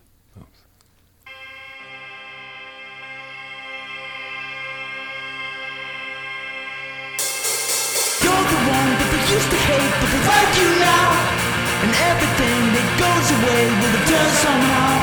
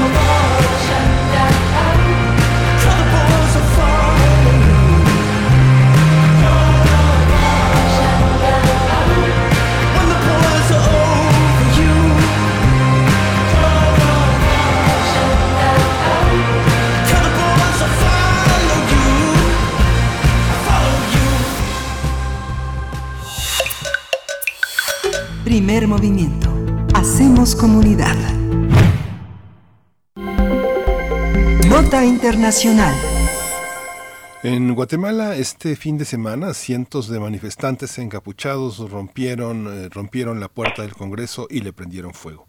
La toma del Parlamento se lleva a cabo en el marco de una convocatoria masiva para manifestarse contra el gobierno del presidente Alejandro Yamatei tras la aprobación del presupuesto para 2021.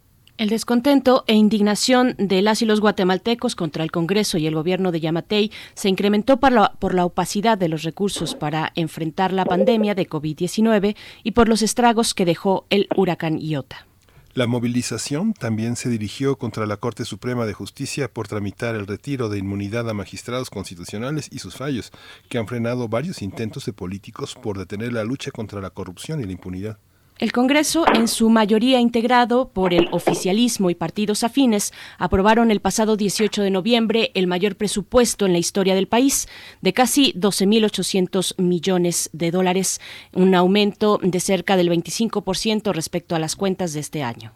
Sin embargo, la mayoría de los fondos están dirigidos a infraestructuras del sector privado y no prevé aumentar los rubros de salud o de educación ni para combatir la pobreza y la desnutrición infantil, así como la defensa de los derechos humanos ni la atención primaria a pacientes con COVID-19. Pues vamos a conversar esta mañana sobre las movilizaciones en Guatemala ante el recorte de recursos para educación y salud. Este día nos acompaña a través de la línea Carlos Arrazola. Él es periodista y analista independiente en Guatemala. Nos da mucho gusto conversar contigo una vez más. Carlos Arrazola, gracias por estar aquí. Hola, ¿qué tal? Gracias a ustedes. Un saludo para toda la. Gracias, gracias Carlos. La conversación tendrá unas pausas, eh, unas pausas dramáticas porque la distancia, las eh, comunicaciones hacen que se escuche con retraso. Carlos, ¿puedes darnos un panorama? Eh, Son muchísimos frentes los que en este momento tocan el tema presupuestal y el enojo enorme de grandes sectores de la población frente a estas medidas. Cuéntanos un poco el panorama, cómo, cómo podemos entender desde varios puntos de vista, desde varios miradores, esta situación actual. Bueno, sí, lo que ocurre es tiene que tiene un trasfondo más bien desde los orígenes de este gobierno, desde la composición del organismo ejecutivo encabezado por el presidente Yamatei, quien llama a Guillermo Castillo, su vicepresidente, un dirigente empresarial que no necesariamente es político, sino que más bien se vincula a la política a la, a, a la mitad de la carrera, a la carrera electoral, el año 2019, que es cuando ganan, cuando ganan las elecciones. No es un hombre de partido, tampoco es un hombre conservador del, del con el mismo conservadurismo rancio, digamos, que pueda eh, se le puede atribuir al presidente Yamatei a este tipo de gobierno. Desde el principio el vicepresidente fue aislado de todas las acciones que constitucionalmente le corresponden.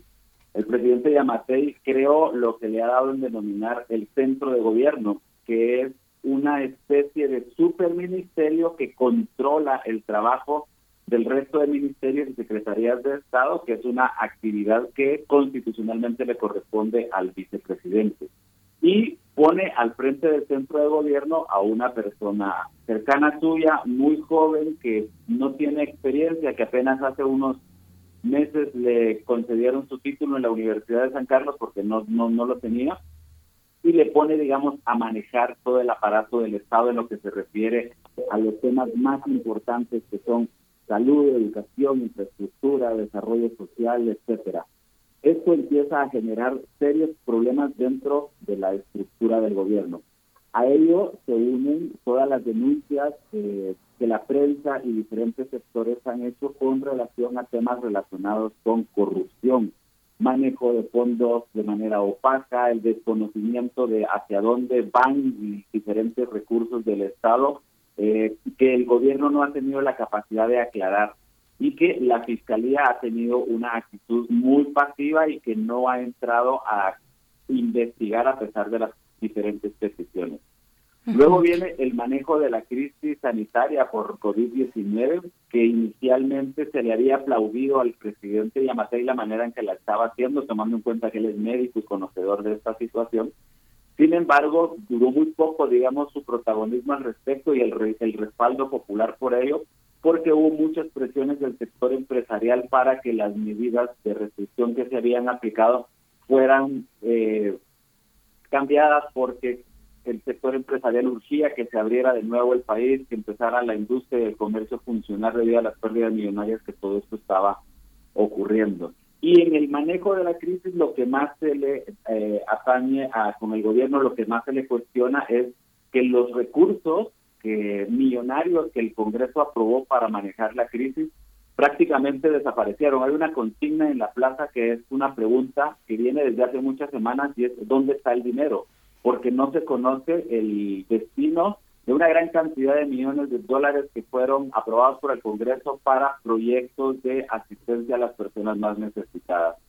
Diputados de oposición han denunciado que mucho de este dinero que iba para personas de escasos recursos se le entregó a partidos políticos, a militantes de partidos políticos que hacen alianza con el gobierno, a personas fallecidas o a personas que, vivían en el extranjero, a empresas vinculadas con diputados, con alcaldes o con funcionarios del gobierno.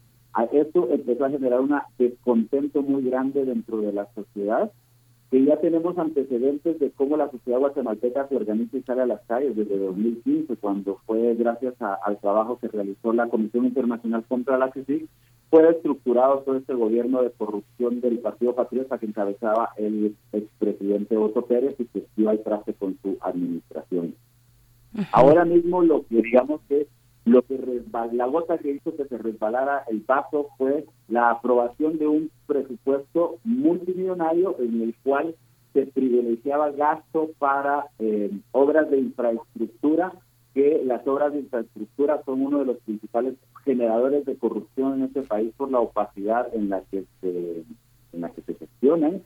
Y quizá lo que más indignación causó en la sociedad es de que se le quitó el dinero que estaba, el presupuesto tenía contemplado desde hace muchos años una importante cantidad de dólares, de millones de dólares para el combate a la desnutrición crónica. Recordemos que en Guatemala uno de cada dos niños padece de desnutrición debido a las condiciones de desigualdad y pobreza en que vive este país y este gobierno decidió quitar ese dinero y trasladarlo a otros a otras fuentes. Eh, se le daba dinero a ONGs vinculadas a, a diputados y a partidos políticos, se privilegiaba dinero para, obviamente, para las Fuerzas Armadas, que siempre se les ha otorgado grandes cantidades de dinero, y para la vacuna, para el COVID, solamente se estaban destinando cerca de unos 50 millones de dólares, con lo cual apenas sí se se pedía para cubrir a menos de uno o dos millones de guatemaltecos cuando este país tiene 17 millones. Entonces, este- estas acciones provocaron el descontento de la sociedad que culminó con la explosión del sábado pasado cuando miles de personas, principalmente jóvenes, estudiantes universitarios, activistas sociales, salieron a las calles de manera pacífica a manifestar en contra de las decisiones del gobierno de Alejandro Yamatei. Y aquí pasa algo importante, se da un hecho que a todas las evidencias que han salido ah, ahora a través de los medios de comunicación, señales de que fue un hecho intencionado, es la quema parcial del edificio del Parlamento guatemalteco. Eh, se atribuye a un grupo de supuestos manifestantes, supuestos estudiantes, haber iniciado el incendio en contra de las instalaciones del Congreso. Eh, esa, eso, digamos, fue la primera versión. Sin embargo, cada vez se va conociendo más información sobre que pudo haber habido personas infiltradas y que ese incendio haya sido intencionalmente provocado por el mismo aparato, ya sea del Ejecutivo o del, Legislativo. Están circulando fotografías donde se ve a de la policía adentro del edificio del Parlamento, el incendio, que estaban ahí horas antes de que esto ocurriera. Tenían también agua, tenían también extintores listos para cualquier acontecimiento. Todo esto da señales de que el incendio no fue más que algo provocado para reprimir a la población. Eh, los manifestantes sufrieron una represión brutal de parte de las fuerzas de seguridad como no lo habíamos visto hace muchísimos años, al menos no en las áreas urbanas. Eh, se dedicaron a capturar de manera indiscriminada a jóvenes, a mujeres principalmente, que estaban participando en esta manifestación. Y el Ministerio Público, a pesar de que los capturaron en la calle sin ninguna evidencia, sin ningún eh, motivo concreto de esto, el Ministerio Público se apresó para acusarlos de diferentes delitos. Ya los 35 jóvenes que fueron detenidos ya han salido, eh, han recobrado su libertad porque no encontraron ninguna evidencia en su contra, pero lamentablemente dos jóvenes fueron heridos de gravedad durante estos incidentes y ambos perdieron sus ojos debido a las gomas de bala, las balas de goma, perdón, que les lanzó la policía. Ay, Carlos Arrazola, que en narración y qué crónica de los hechos, Guatemala a cinco años de las protestas que sacaron en aquel momento del poder al entonces presidente Otto Pérez, con una cultura política respecto a la corrup- corrupción que tiene mucho que ver con el trabajo de la CICIG, que finalmente fue despedida de eh, ese país, y también con la promesa, la promesa, por lo que escuchamos, incumplida del presidente Yamatei de avanzar en contra de la desnutrición infantil, que fue una de sus grandes promesas de campaña, pues hoy tenemos este panorama y te pregunto para una, un comentario de cierre, creo ya con el tiempo que nos queda, ¿qué se espera para los siguientes días y en qué ha cedido el gobierno ante la presencia y la presión de las manifestaciones populares? Eh, Carlos. Varias cosas. Primero, el gobierno, eh, el Congreso, la Junta Directiva del Congreso, que es aliada del gobierno, de manera eh, el, sábado, el domingo por la noche en la sede de un cuartel militar, de manera eh, secreta, aprobó eh, y también de manera ilegal, porque esto lo tiene que hacer el Pleno del Congreso, pero acordaron archivar el presupuesto que había sido aprobado, es decir, no lo van a mandar al Ejecutivo para ser sancionado. Esta mañana el presidente Yamatei convocó a representantes de, tanques de pensamiento para que presenten propuestas para generarle modificaciones a este presupuesto. Van a tener cerca de seis centros de investigación, universidades y centros de investigación, la mayoría de ellos eh, conservadores, digamos, muy afines al sector empresarial, se harán presente al Palacio Nacional de la Cultura, donde se realizará esta reunión y durante una hora expondrán sus eh, propuestas. Al mismo tiempo, en el Congreso, partidos de oposición han citado al ministro del Interior para que dé cuenta de la represión brutal en contra de los manifestantes y se espera que vayan a pedir su destitución en el Pleno del Congreso, puesto que ya a través de la opinión pública lo han hecho. Y por otro lado, las manifestaciones continúan. Hoy vienen representantes de organizaciones y de comunidades indígenas, llegarán a la capital a manifestarse y se espera que de nuevo estudiantes universitarios activistas se unan a estas manifestaciones y están convocando para otros días a manifestaciones mayores. Es decir, la situación todavía no se ve luz sobre una eh, solución concreta al problema, toda vez que el problema ya no es solo el presupuesto. Los manifestantes están exigiendo la renuncia del presidente y que acepte la propuesta que el mismo vicepresidente Castillo hizo el viernes pasado, que le pidió, le exigió al presidente Yanatey que ambos renunciaran para que se destrabara la crisis política y que pudieran personas con mayores capacidades asumir el control del país.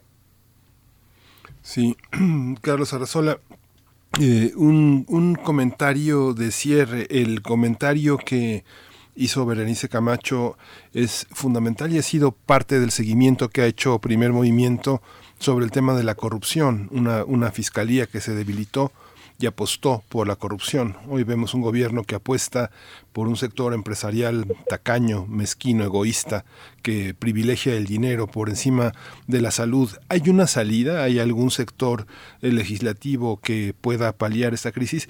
¿O qué es lo que sigue? La pobreza generalmente en, en, Guatemala, en Centroamérica, ha generado que un gran sector de la población sea pasivo porque no puede hacer nada, porque no puede ni siquiera tiene la energía de organizarse.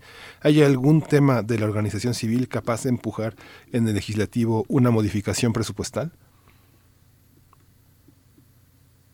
Yo creo que la única fuerza real puede lograr cambios en la sociedad civil, en la plaza, en las calles, toda vez de que las bancadas de oposición son minoritarias dentro del Congreso, no llegará, de los 170 diputados no llegarán a sumar ni siquiera 50 los diputados, digamos, de oposición que podrían presentar proyectos de, de reforma del Estado. A la, y, el problema es de que todos están plegados en lo que le denominan, la, la, se conoce en Guatemala como el pacto de corruptos, ¿no? Que son diputados de diferentes bancadas eh, que se han apropiado de, de, las instituciones del Estado y que tienen control sobre la Fiscalía, que tienen control sobre la Corte Suprema de Justicia, evidentemente sobre el organismo ejecutivo, que están en componendas con el sector empresarial y con otros grupos de poder, evidentemente con las Fuerzas Armadas. Entonces es muy difícil que a través de los ganar, si no hay voluntad política y si no hay fuerza de, de parte de la sociedad en las calles, es muy difícil que puedan haber cambios, digamos, de manera normal. La legislación lo permite siempre y cuando haya posibilidad, digamos, y haya voluntad política de hacerlo, lo cual hasta ahora mismo no lo vemos. El camino es bien cuesta arriba.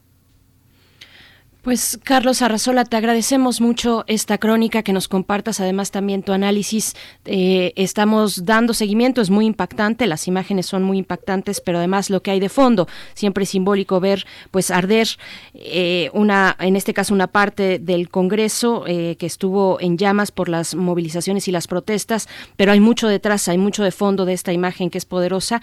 Te agradecemos compartir con nosotros esta mañana para Primer Movimiento. Te mandamos un fuerte abrazo, Carlos Arrazola. Como siempre, un gusto, un saludo hasta México. Gracias, Carlos Arrazola, periodista y analista independiente en Guatemala con esta situación, pues por demás compleja que arrastra también muchos vicios del poder en un país como Guatemala. Miguel Ángel, Sí. estamos ya a punto de despedirnos. Sí, nos despedimos de la radio Nicolaita. Nos escuchamos mañana de 8 a 9 de la mañana. Muchas gracias por su escucha, por esta complicidad de- productiva, creativa entre universidades. Eh, quédese aquí en Radio NAM. Regresamos en un momento. Encuentra la música de primer movimiento día a día en el Spotify de Radio UNAM y agréganos a tus favoritos.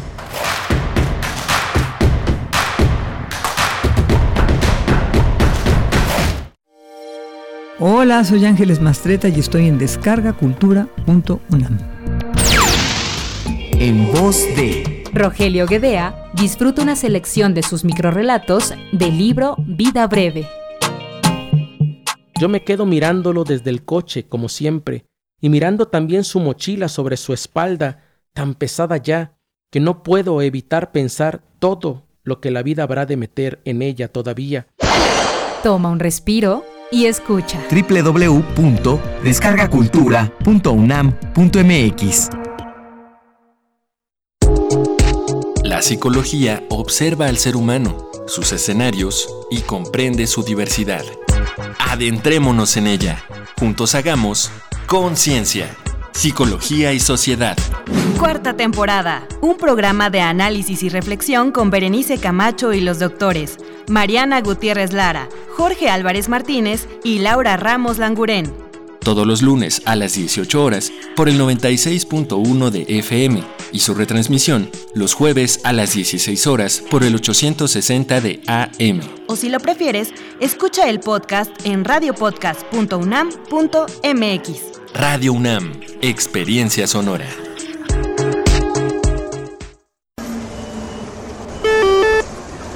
Next station, Times Square. Aunque vivan en otro país, siguen teniendo el corazón chilango. Por eso, si conoces a una persona originaria de la Ciudad de México que resida en el extranjero, avísale que tramite su credencial para votar para elegir a la primera figura de diputación migrante de la Ciudad de México en las elecciones 2021. Para más información, entra a www.ism.mx o www.votochilango.mx. Fumaba mucha piedra. Pues no siento nada. Nada más se me olvidan las cosas. Porque no me gusta el tratamiento. No me gusta.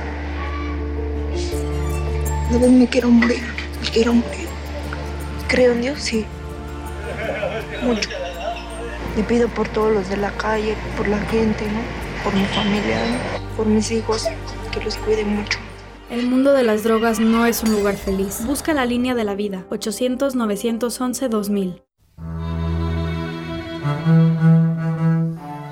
Hechos a mano, secretos, de edición limitada, irrepetibles, distintos, diversos, nuevos. Afuera de las grandes librerías aún existen los libros. Existen los otros libros. Radio UNAM te invita a continuar con su tradición del Tianguis de la Diversidad Textual en un formato a distancia. Los otros libros.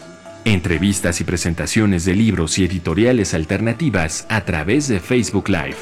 Sábados a las 19 horas en la página de Facebook de la Sala Julián Carrillo.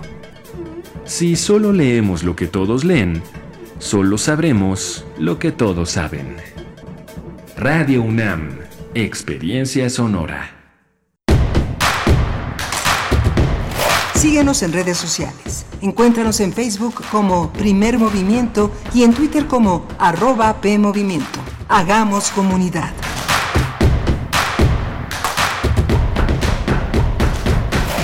Buenos días, gracias por continuar en sintonía con Radio UNAM. Estamos iniciando nuestra tercera hora en este martes 24 de noviembre de 2020. Son las 9 con 4 minutos, la hora del centro, la hora de la capital, desde donde estamos transmitiendo en vivo por el 96.1 en la FM, frecuencia modulada, y en el 860 de AM. Eh, estamos también en www.radio.unam MX en esta mañana dirigidos por Uriel Gámez en la producción ejecutiva, Socorro Montes en los controles técnicos y todo el equipo también eh, que está ahí, que su trabajo eh, se encuentra, a veces eh, no se menciona o no se expresa quiénes están, pero es todo un equipo que está trabajando constantemente precisamente para realizar este espacio. Miguel Ángel Quemain también del otro lado del micrófono. Miguel Ángel. Hola, buenos días, buenos días a todos. Pues ya llegó la tercera hora del primer movimiento, llega la poesía necesaria en la voz de Berenice Camacho y tenemos una mesa muy importante con dos grandes especialistas. Yo creo que son los especialistas del mundo sobre, eh, sobre este gran poeta, este gran ensayista que fue Paul Celan, que festejamos, conmemoramos el centenario de su nacimiento y va a estar con nosotros José Aníbal Campos. Él es un germanista de la Universidad de La Habana, ensayista, traductor de varios autores de habla inglesa, inglesa y alemana. Y estará también Arnaud Pons, que es un, poeta crítico eh, de arte y traductor. Él publicó hace, hace cinco años eh, la, lectura de lee a Sigmund Freud, una, una dedicada eh, de trabajo, de ensayo, de interpretación sobre los especialistas de los especialistas en Paul Celan y el propio Freud, las biografías, los ensayos en torno a este mundo germánico. Vamos a tenerlo en un momento, pero no quiero dejar de recomendar Berenice porque hoy está en la Cineteca La Portuguesa. La Portuguesa que es una película larga, casi este dos, un poco más de dos horas, pero vale la pena cada minuto. Esta película que dirigió Rita Acevedo Gómez con un guion de ella basado en el relato homónimo de Robert Musil y nada menos que los diálogos de Agustina Besaluís en un portugués verdaderamente extraordinario.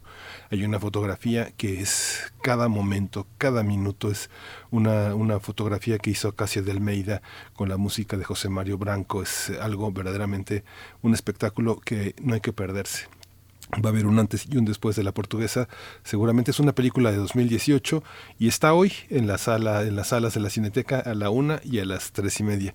Después va a ser difícil que la vea porque es pues no está, no está en la ruta del comercio de, los, de las exhibiciones comerciales, pero hay esta oportunidad durante la muestra de cine poder ver este gran documento cinematográfico. La muestra internacional de cine, pues probablemente ahí nos veamos después de tantos meses de no vernos las caras, Miguel Ángel.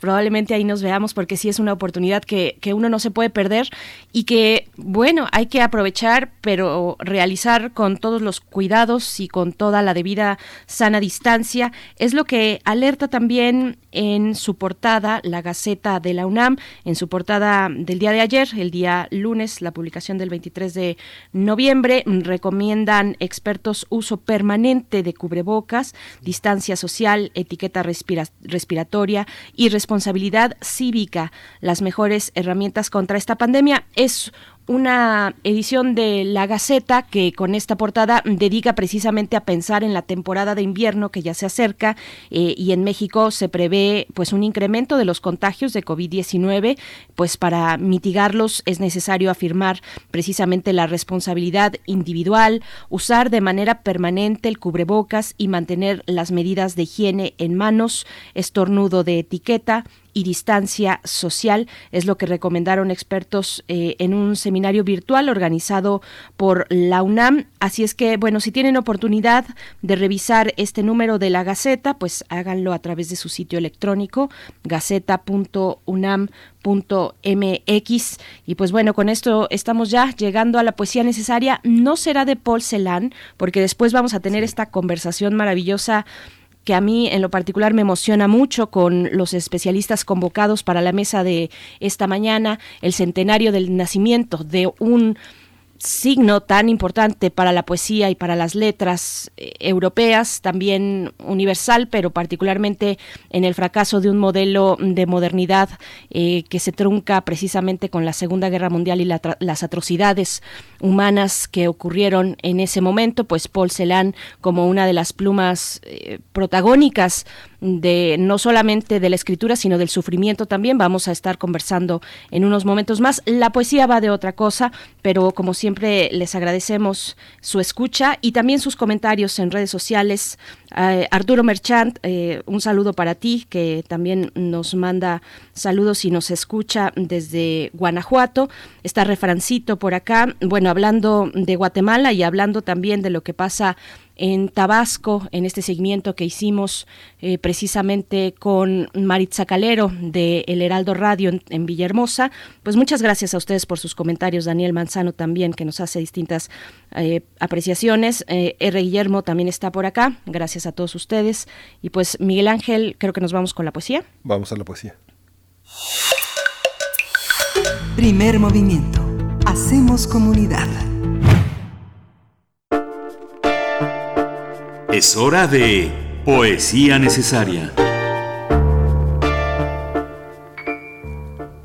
Pues hoy vamos con un poeta de la Ciudad de México, Julio Trujillo. Él nació en 1969, cursó la carrera de Lengua y Literatura Hispánicas en la UNAM y además de la escritura, pues la edición de revistas y suplementos culturales marcan su trayectoria, por ejemplo, desde la revista de la universidad.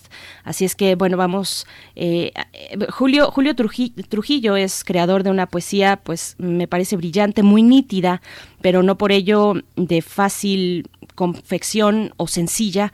Eh, lo que vamos a escuchar se titula Celebración de las Cosas de Julio Trujillo y bueno, ya después vendrá la música. Ustedes pueden encontrar una selección de este poeta en los materiales de lectura materialesdelectura.unam.mx y de verdad que van a encontrar eh, cosas muy interesantes si es que no lo han consultado antes. Vamos con la poesía. Celebración de las cosas. Dispuestas en la mesa las cosas se enarbolan, la mesa se enarbola con las cosas. En un segundo espléndido se colma el lomo de ávidos problemas, buscando el ojo que los cifre y los detenga. Blande su cuerpo estricto, danza la danza de su forma persuasiva, se inflaman hasta el filo de sus lindes hacia adentro, hacia su corazón de cosa ilusionada, me cortejan. No estoy aquí, sino en la cosa. La doto del impulso de mi sangre, la echo andar hacia su centro. La cosa crece alas, vuela en el cielo íntimo y preciso de su carne, celebra coincidir con ella misma, corresponder al ritmo de su ritmo, ser la armonía, el centro de las cosas. No existe afuera, ni mañana, ni por qué. Todo es las cosas reinando en el instante, el cántico de estar y pronunciarse, lo más pequeño y su pancarta, el alfiler altivo en su menudo coto de dolor, el clip solícito, la astilla saltimbanqui, el feo pero tenaz pisapapeles, todo es lo que los ojos manifiestan y todo lo demás desaparece. Julio Trujillo.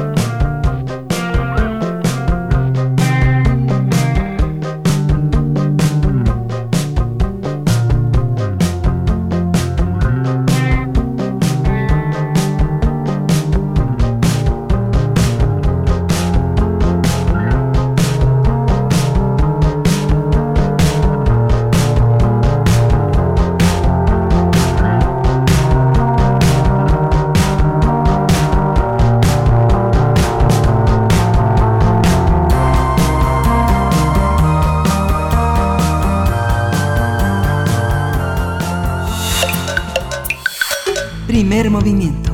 Hacemos comunidad. La mesa del día. Paul Celan fue un poeta rumano de origen judío nacido en Chernovitzi el 23 de noviembre de 1920. Celan es un anagrama de su apellido, ya que su nombre era Paul Pesach Hansel. El poeta creció en una familia donde se hablaban varios idiomas, como el rumano, el alemán, el ruso, el francés y el hebreo. Estudió medicina en París en el año de 1938, pero al iniciar la Segunda Guerra regresó a Rumanía, donde se le condenó a trabajos forzados. Su padre murió de tifus, su madre asesinada, sus padres murieron en un campo de concentración y él fue liberado por los rusos en 1944. Después trabajó como traductor y editor en Bucarest y en Viena. En Francia, Paul Celan obtuvo en 1950 la licenciatura en Filología y Literatura por la Escuela Normal Superior de París. Dos años más tarde alcanza fama con la primera publicación surrealista Amapola y Memoria, al utilizar un lenguaje innovador y a su perfecta sintaxis. Sí, Paul es considerado el poeta más importante en lengua alemana de la posguerra. También realizó la traducción de Rimbaud, Mandelstam, Michaud, Char, Valéry y Pessoa. El 20 de abril de 1970 el poeta se suicidó, se arrojó al Sena desde el puente de Mirabeau. Vamos a conversar esta mañana sobre la obra del poeta rumano a 100 años de su nacimiento y nos da mucho gusto presentar con ustedes a José Aníbal Campos. Él es germanista por la Universidad de La Habana, ensayista y traductor de varios autores de habla inglesa y alemana al español. Bienvenido José Aníbal Campos, gracias por estar en Radio UNAM en primer movimiento. Hola, muchas gracias Berenice, muchas gracias por la invitación. Un placer estar ahí. Gracias, José Aníbal. ¿Cómo poder, cómo empezar a entender a, a Celan? Tú eres un germanista y a veces cuando se estudia a la literatura alemana, con lo primero que se topa es con los estudiosos de la literatura alemana, con los críticos. Uno de ellos, Gadamer, ¿no? ¿Cómo, cómo empezó tu, tu, tu aventura con Celan? Bueno, mi primera aventura con Celan, o mi primera lectura, digamos, que ya en sí es una aventura, eh, fue en La Habana, ese primer encuentro, cuando yo estudiaba letras germánicas. Y, si no recuerdo mal, los dos primeros poemas que leí en una revista fueron Corona y eh, Fuga de Muerte. Y son de los, digamos que son de los dos poemas, sobre todo Fuga de Muerte su más famoso poema, y Corona es un poema también que se ha popularizado mucho, ¿no? Un poema erótico, de amor. Y es cierto lo que dices, o sea, a partir de ese momento eh, empieza uno a interesarse como joven germanista eh, por la obra de Celan y trata de buscar aquella bibliografía que quizás te pueda orientar. Y recuerdo que una de las primeras cosas que leí fue este libro de Gadamer y yo en aquel momento realmente no entendí mucho. Cuando ha pasado el tiempo, alguna vez he vuelto a revisar a Gadamer en sus, en sus eh, interpretaciones sobre Celan y es una de las, eh, de- digamos que es de las tendencias que ha eh, dañado mucho la, la interpretación celaniana porque eh, lo que han hecho es deshistorizar la figura y la obra de Celan. O sea, han parten de la idea de que, bueno, el lenguaje es un lenguaje de todos y que Celan escribe en esa lengua y que, por supuesto, el producto escrito en esa lengua eh, está abierto para ser interpretado como buenamente se pueda. Y claro que cualquier poema, cualquier producto del arte eh, lleva implícita esa condición de que quien la lea se la apropia a su manera y como buena como buenamente pueda. Pero también, por otro lado, lo que se ha hecho es despojar a Celan y a su obra de las circunstancias históricas concretas que marcaron esa obra. Por ejemplo, el hecho de que Celan, cuando llega a Viena en el año 1947, es celebrado como un surrealista. Él es un joven desconocido en ese momento y se aprovecha un poco de esa aureola de joven poeta rebelde que trae de Bucarest, de una escena donde el surrealismo ha tenido una cierta influencia porque recordemos que muchos surrealistas son rumanos como dadaístas, o sea, gente de la vanguardia, son como Tristan Zara o Brancusi o eh, y entonces él se aprovecha de ese calificativo de surrealista, de poeta surrealista, para integrarse aquí en la en Viena en esos primeros meses que está aquí de tránsito hacia París para integrarse en la escena literaria y cosecha unos éxitos literarios tremendos, impresionantes en muy pocas semanas. ¿Qué pasa? Que esta, este calificativo se le convierte después en un lastre, porque cuando llega a París y ya en el año 52 debuta en Alemania como poeta, primero con una lectura y pocos meses después con el primer libro que es Amapola y Memoria, la crítica se centra en este elemento efectivamente surrealista que puede haber en su poesía para estetizar su poesía, tratarla de eh, acoplarla a una tradición alemana como si no hubieran pasado los crímenes del nazismo. Pero claro, estamos hablando aquí de un poeta judío de habla alemana que ha sobrevivido por los pelos al exterminio.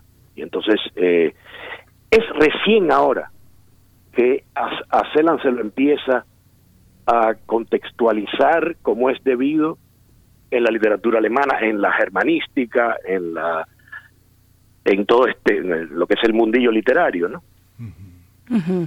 Bueno, uno pasa o uno no pasa por la vida sin encontrarse con el nombre de Paul Celan en algún momento, pero mm, uno no necesariamente se detiene en la profundidad a la que un autor como él nos convoca.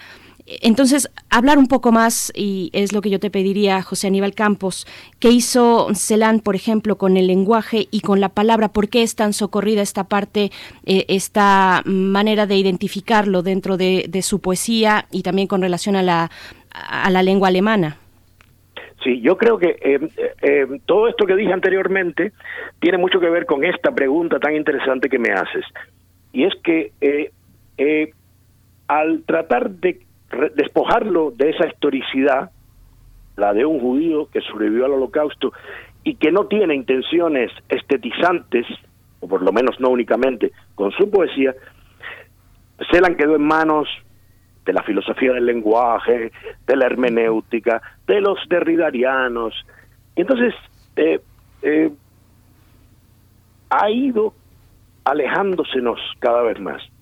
Y entonces está toda esta especie de, de aureola que lo rodea y que asusta al lector habitual, medianamente culto, de poeta hermético, de poeta impenetrable, de incomprensible y tal y tal. Entonces, por eso yo creo que uno de, lo que- uno de los fenómenos que está pasando ahora es que al contextualizarlo vamos a ir entendiendo mejor la biografía de Celan, el contexto en que fue escrito cada poema o cada poemario y podemos entender mejor esa poesía. Y es una poesía que en el fondo cuando uno la estudia y le dedica tiempo, en contraste con esta biografía, es una es una poesía diáfana. Muchas veces son como cristales partidos, cortantes, pero que se entienden al momento. Y eh, yo creo que ese es el valor de esa poesía. Es una poesía combativa, no una poesía mistificante ni una poesía eh, estetizante, sino una poesía combativa que en, una época como la nuestra, donde el valor del lenguaje ha perdido tanto con todo esto que está pasando en la prensa o en el llamado fake news o este poder de las redes sociales donde la verdad y la mentira tienen fronteras tan difusas eh, y peligrosas para la democracia, para una serie de, de, asuntos que nos atañen. Yo creo que eh, minucioso como el que hace Celan de la realidad es importante para recuperar una, una vez más, para recuperar otra vez para nosotros, los lectores, ya no hablo como germanista, para recuperar la poesía como un instrumento de denuncia, de combate, de análisis de la sociedad y de liberación del ser humano de las de las coacciones de la vida real, ¿no? Hay muchos aspectos eh, eh, co- cotidianos, digamos que él es eh, un hombre, un, nómada, un viajero, un transeúnte de, de esta Europa de la primera mitad del siglo XX. Hay una, su, su llegada a, a París es muy significativa porque, bueno, él nada menos estudia en la Escuela Normal Superior, él ya se había apartado del judaísmo sionista en la que su padre había tratado de educarlo y que su madre afortunadamente lo apartó colocando la, la lengua alemana como centro en la, en, en la mesa del hogar. Pero bueno, luego estudia en París y tiene un, eh, un, un- un amorío con Ingeborg Bachmann, que es eh, una relación fundamental. Visita a Martin Heidegger en Alemania. Martin Heidegger se había ocupado de sus poemas y luego él se ocupó de este finísimamente de Heidegger. ¿Cómo es este, cómo es este trayecto, eh, eh, Aníbal? ¿Cómo es este, cómo es esta visión, José Aníbal? ¿Qué, qué, qué lega? Derrida se interesó, Deleuze en algún momento lo comenta. Es un tema para la filosofía más que para la poesía, ¿no? Bueno, y es un tema también que tiene que ver con esta contextualización. Yo creo que, eh, bueno, primero, el, el- la relación amorosa, afectiva con Ingo Bachmann empieza aquí en Viena en la primavera del año 1948. Apenas falta un mes para que él siga viaje a París, a finales de junio del 48. Y el, el hecho de que, bueno, primero, para lo que me hablas de un trayecto, hay que pensar que Celan viene de la periferia del este, del, del este europeo. Él, él es de Chernovitz, que en el momento en que, en que él nace, eh, eh, acaba de salir hace muy, muy pocos años de la monarquía habsbúrgica, ¿no? de la monarquía austrohúngara. Luego pasa todo esto, va a París a estudiar, como bien se dijo al principio, eh, regresa, pasa la guerra, eh, vive estas experiencias terribles de la pérdida de sus padres, del internamiento en un campo, y luego se desplaza a Bucarest, donde fundamentalmente se vale del rumano, en un grupo de, intelectuales, poetas, artistas rumanos, trabaja como redactor en una revista, traduce del ruso mucho en ese tiempo, y empieza a escribir sus primeros poemas. Eh, ah, pero la sociedad rumana empieza a estalinizarse a pasos agigantados. Entonces Celan huye a pie rumbo a Bucarest para llegar finalmente a Viena en diciembre de 1947. Aquí tiene este, estos seis meses donde realmente son impresionantes y muy poco estudiados los éxitos literarios y artísticos que cosecha aquí, pero hay una situación importante. Celan ya había planteado una vez en una carta en 1946 su temor a que la persona en un país de habla alemana que abriera un libro suyo cuando ese libro fuera publicado, en ese momento todavía no ha publicado ningún libro, eh, la mano que, que abriera un libro suyo pudiera ser la misma que haya estrechado la mano del que mató a su madre, del que le pegó un tiro a su madre en la nuca.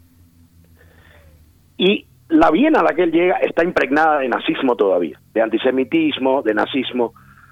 Eh, están los procesos de llamada desnazificación, pero ya todos los antiguos funcionarios sin grandes crímenes ya estaban otra vez en puestos importantes. Entonces sigue a París, un país neutral, donde la lengua, donde los primeros años son de una gran soledad. Ahí continúa la relación con Ingo Bachmann, que es muy conflictiva porque precisamente Ingo Bachmann es una joven relativamente ingenua de la provincia austríaca cuyo padre es fue un militante del partido nazi de primera hora. Eh, que además eh, la Ingo Bachmann no vivió el horror de la guerra en la misma dimensión que la vivió este poeta. O sea, la relación se extiende durante muchos años, pero siempre un- de una manera conflictiva. Cuando Celan empieza a tener los éxitos en, en Alemania, a raíz de la publicación de su primer libro en el 52, empieza toda esta crítica que trata de estetizar su obra y deshistorizarla, desideologizarla, porque en Alemania tampoco le conviene mucho a nadie hablar de los crímenes del nazismo. La gente no quiere hablar de eso. Lo que quiere es olvidar rápidamente y sumergirse en la orgía del consumo del llamado milagro económico. Y Celan se ve a sí mismo en una tradición de, de la, de la poesía y onda del lenguaje que le hace a él fascinante el acercamiento a figuras como Heidegger, que era un nazi, o por lo menos simpatizó de una... hizo un gesto de arrepentimiento. Hay muchas teorías sobre ese encuentro. Eh, si fue allí a, a, a tratar de arrancarle una palabra de perdón o de arrepentimiento. En fin, esa es la parte novelera de todo esto. Lo cierto es que Celan se vio, y sobre esto hay un libro recién publicado, magnífico, que ojalá se traduzca pronto al castellano, que es Celan se vio y se veía, se veía a sí mismo en una tradición de la poesía alemana a la Hölderlin, eh, y a la vez despreciaba las nuevas fuerzas jóvenes de escritores que querían hacer otra cosa fuera de esa tradición. Eso provocó un conflicto y una contradicción que también ayudó a agravar su estado mental el hecho de que las figuras que cada vez ganaban más terreno y fuerza en la vida cultural alemana, como podían ser Enzensberger y una serie, o Heinrich Böll, una serie de autores muy valiosos, o Grass, para los que él no tenía eh, mucho, por ellos él no tenía mucho aprecio por esos autores, los llamaba eh, eh, como, como decir, periodicastros, eh, cosas así, ¿no? Y sin embargo tenía una fascinación por una serie de figuras del pasado de la tradición alemana como Heidegger, que, claro, lo pusieron en una situación bastante compleja, que yo creo que contribuyó muchísimo, como decía antes, a, que- a su deterioro mental, aparte de, de lo que pasó concretamente, que eso fue quizás lo más, eh, el detonante y, y el hecho más, eh, más importante en este deterioro fue las acusa- acusaciones de plagio eh, que empezó a emitir la viuda de Iván Gol. Una especie de despecho personal. Eh, no sé si respondo así a tu pregunta, pero... Sí, sí, sí, sí.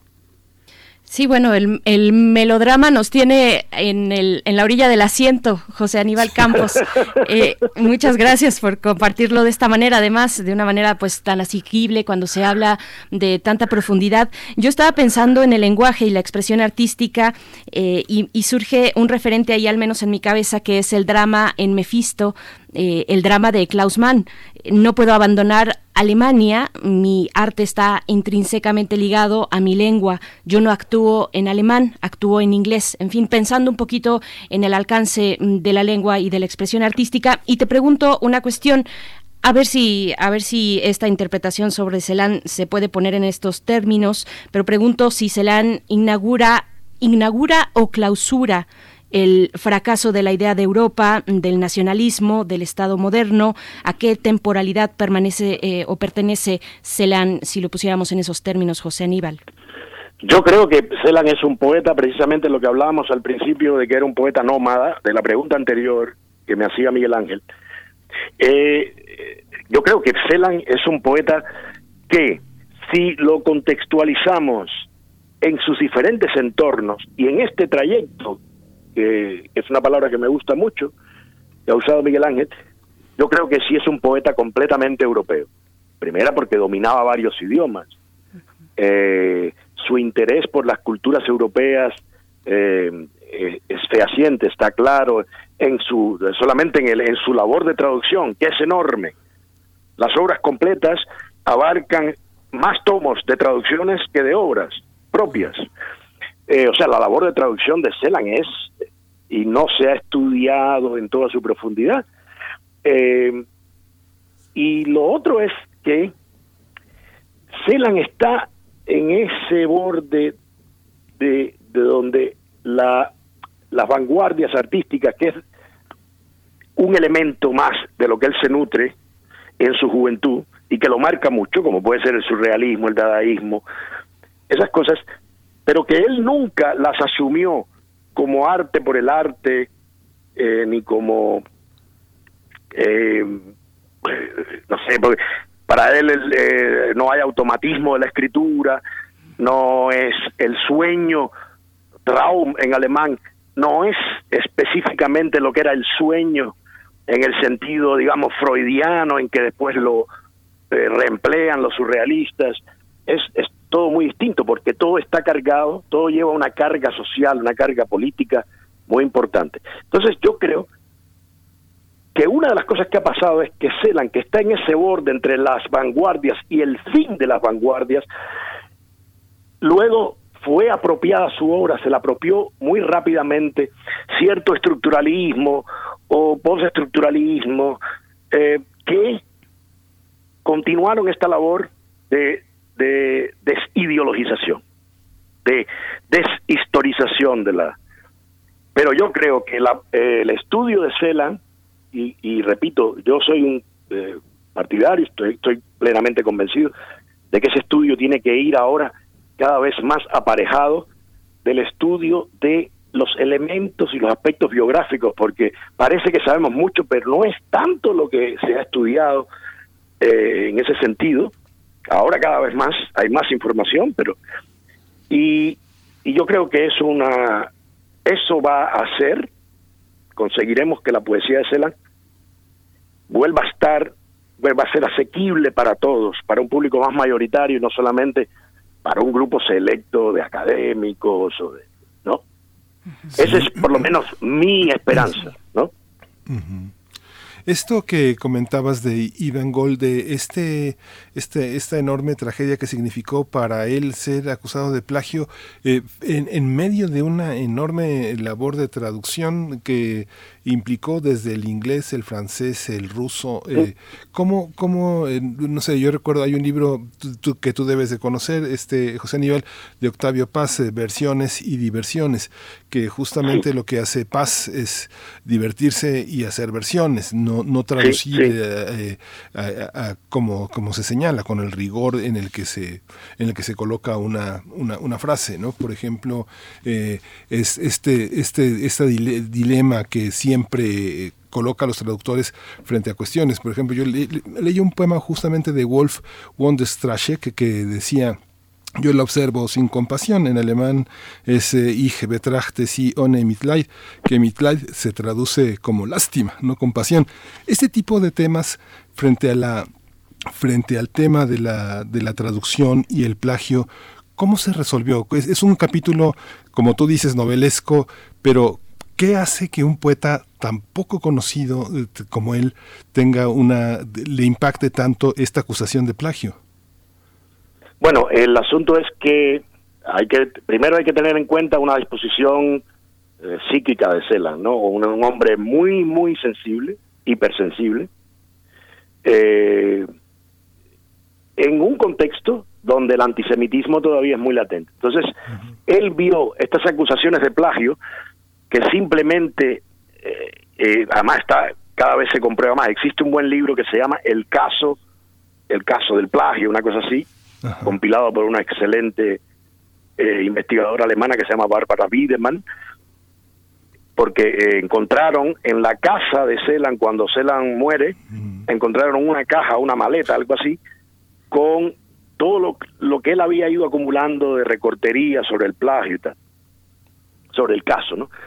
Y el asunto es que esto lo llevó primero a ser puesto en la palestra pública de una manera muy negativa, en una especie de lo que hoy llamaríamos shitstorming, ¿no? Sí, linchamiento. Por una parte de la prensa, pero realmente cuando era un hombre ya bastante reconocido como gran poeta, y, y yo creo incluso que tuvo grandes apoyos de figuras muy importantes, incluso de gente que él despreció, porque a Heinrich Böll, a Günter Grass, a Enzensberg, a gente que él realmente les escribió cartas ofensivas, por lo que después se tuvo que disculpar. Ahora en las cartas se descubre que hay un en un solo día escribió como cinco cartas disculpándose a, a una a cinco personas distintas de este de esta categoría. Eso lo puso en un estado de estrés emocional tan grande que se, se, se volvió injusto. Por otra parte, eh, la traducción, eh, yo no veo tanto la relación aquí como tú la planteas en el sentido de que eh, lo afecte, sino la traducción nunca es plagio. O sea, ahí no hay... La traducción es la recreación de, de un texto en otra lengua, es como insuflarle al texto una nueva vida, que si no, el texto seguiría vegetando en, en esa sola lengua original, y eso le da al texto u- no solo una nueva vida, sino nuevas vidas, porque el texto empieza a caminar hacia diferentes contextos eh, culturales, ¿no? Y eh, así aquí está la dimensión de, un, de un autor con una conciencia muy grande de la comunicabilidad. Yo creo que lo fundamental a destacar en la labor de Celan como traductor, que no solo, porque hay como, por ejemplo, en España hay como una tendencia a, a descalificar al traductor que vive de traducir. Bueno, esos traductores como que son, que es mi caso, somos, somos así como eh, asalariados o personas de muy poca valía dentro del campo cultural y que solamente la gente con una inspiración especial, eh, poetas inspirados son capaces de traducir bien, lo cual es una está demostrado que es completamente falso. Y eh, yo lo que sí creo es que Celan tiene una conciencia muy grande de la traducción como vía de comunicabilidad, como vía de comunicación con otros. Y en Celan, en la poesía propia, siempre hay ese tú que el poeta lírico está, el, el yo lírico está buscando para comunicar, para com- para para comu- para hacer una comunión, para comulgar, ¿no? Y y bueno, eh, creo que habría que separar las circunstancias, ¿no? Sí. Aunque es una pregunta muy interesante sobre la que tengo que reflexionar, ¿eh? Muchas gracias, José Aníbal Campos.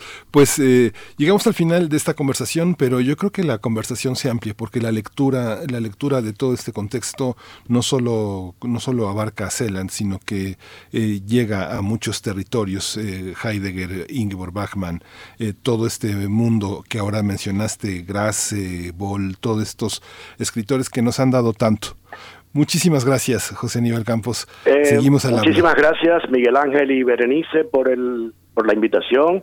Ha sido un placer eh, poder compartir con México, que es un país que adoro y que lamentablemente ahora con estas restricciones para viajar, eh, vamos, a- ya veremos cuándo podré volver. Sí, Un, abrazo muy fuerte.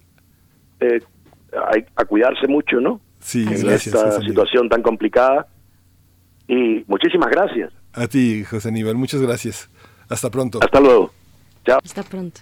Hasta pronto, José Aníbal Campos, abrazos transatlánticos. Pues bueno, hay eh, comentarios en la audiencia eh, a través de redes sociales. Nos preguntan sobre las tra- traducciones de Celan al español.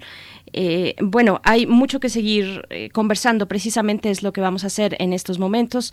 Estamos eh, ya acompañados a través de la línea de Arnau Pons, él es poeta, crítico de arte y traductor catalán, especialista en la obra de Paul Celan, autor de Lecturas de Cristal de Aliento, Atem Cristal de Paul Celan, y es un gusto conversar esta mañana, tardes para ti. Arnau Pons, gracias por estar con nosotros en primer movimiento en Radio UNAM, bienvenido. Muchas gracias, Berenice. Es un Gracias. placer para mí estar con ustedes. Gracias, Arnau. Pues eh, justamente como comenta Berenice, las lecturas de Cristal de Aliento, Atem Cristal, de Paul Celan, es, uno, es una obra fundamental que justo con que, que tengo entendido que Jan Bolak fue uno de tus maestros y junto con él eh, publicas una de las grandes Biblias de la lectura de la poesía, que es la poesía y el sentido filosófico, antropológico, social, eh, estético. Cuéntanos un poco de esta, de esta complejidad de, que han tenido las traducciones, las visiones de esta, de esta enorme obra poética que ha sido la de Paul Celan. ¿Cómo lo has abordado? ¿Con qué te has enfrentado? Eres un especialista entre especialistas. Eh, gracias por estar, Arnaud Pons.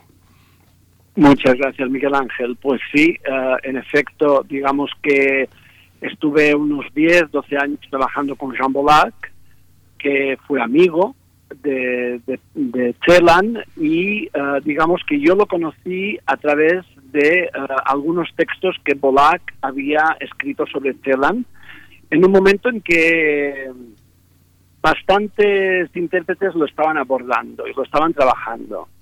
Y la interpretación de Jean Bolac fue, desde mi punto de vista, la que me impactó. Mm, digamos que entre todo lo que yo había ido leyendo y, y los textos que había ido, digamos, consultando, um, la lectura de Bolac fue la que me pareció que hacía más justicia a la obra de Celan. Fue precisamente su lectura del poema Totnauberg, que es el poema eh, que Celan escribió después de la visita a Heidegger en la Selva Negra, ¿no?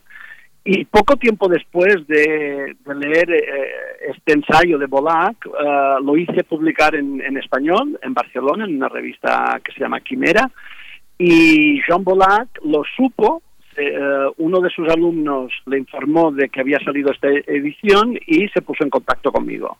Y a partir de ahí, pues, digamos que me pidió mm, integrarme ah, a su equipo, porque yo ya llevaba muchos años trabajando la obra de, de, de Celan, y empezó también una, una amistad, una, sí, digamos que éramos muy cercanos, yo intenté que sus obras sobre Celan fueran conocidas en el medio hispano.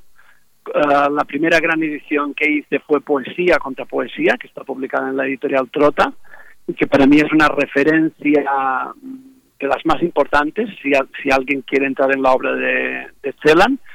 Y a partir de ahí, pues también fuimos, fuimos trabajando juntos y mis textos también fueron apareciendo ah, en congresos, en diferentes encuentros que tuvimos ah, con otros especialistas. Y ya, digamos, al final de su vida, ah, él tenía muchas ganas de escribir sobre el ciclo Cristal de Aliento, que es un ciclo de 21 poemas que fue interpretado también por, por Gadamer, cuya edición está en Herder, ah, en la editorial Herder, y digamos que Bolac tenía ganas de lanzar o demostrar otra aproximación a la poesía de Celan diferente a la de Gadamer. Porque digamos que Gadamer plantea una lectura mm, más inmanentista. Para Gadamer no hay que tener datos sobre, sobre el poeta, no hace falta investigar ni buscar, digamos, cosas sobre el poema, porque el poema se basta por sí solo, según Gadamer. Y de hecho, digamos que es una lectura que en cierto modo nosotros eh, hemos criticado, ¿no? Y en este volumen que, que he sacado en, en Herder, en el que hay también algunos textos de Jean Bolac, tomamos posición eh, hermenéutica contra la lectura de Gadamer, que es una lectura que quiere mm, o que se presenta como eucarística, es decir, en el sentido de que los poemas de Celan mm, permiten una comunión universal con, cual- con cualquier lector. Ah, estos mismos poemas contienen, pues, ah, digamos, ah, preocupaciones generales de la humanidad en general, como puede ser la angustia ante la muerte, el envejecimiento, la embriaguez vital, etcétera, etcétera, y no buscan ah, el idioma particular de, de Celan, ni tampoco, ah, digamos, que son bastante ajenos al contexto, al contexto histórico.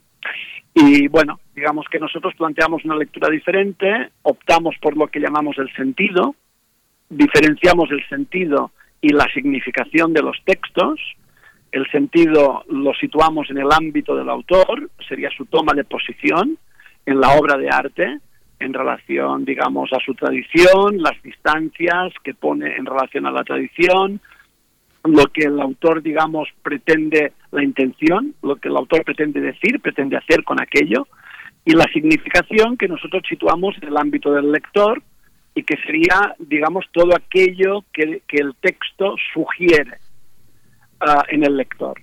Y por tanto pensamos que esta dicotomía o esta separación entre sentido y significación nos permite hacer una mayor justicia a los poemas de Celan, que son poemas por otro lado, de un gran contenido político, son poemas muy críticos que analizan la naturaleza misma de la escritura, la naturaleza misma de la poesía, que miden todo el tiempo el legado eh, cultural alemán eh, de un modo muy crítico, puesto que lo ponen en relación con el exterminio de los judíos de Europa, y por tanto pensamos que la mayor manera de hacer justicia a Celan es realmente buscando el mensaje en la botella, que es un poco como él definió el poema, un mensaje en una botella, ¿no? Arnau Pons, nos habían acostumbrado a romper eh, o a separar los hechos precisamente de la vida o los hechos que enmarcaron la vida, en este caso de Celan, pero de la vida además de toda, de toda Europa para el caso específico de él. Eh, y, esta lectura mm, pareciera que nos trae de nuevo al presente eh, precisamente el trabajo de Celan. ¿Cómo ha avanzado? ¿Cómo ha avanzado eh, si pudiéramos pensar y tuviéramos como, como ahora te convocamos en el centenario de su nacimiento, cómo pensar a Celan en este momento, en el presente, cómo reinterpretarle? Bueno, digamos que los estudios celanianos eh, avanzan.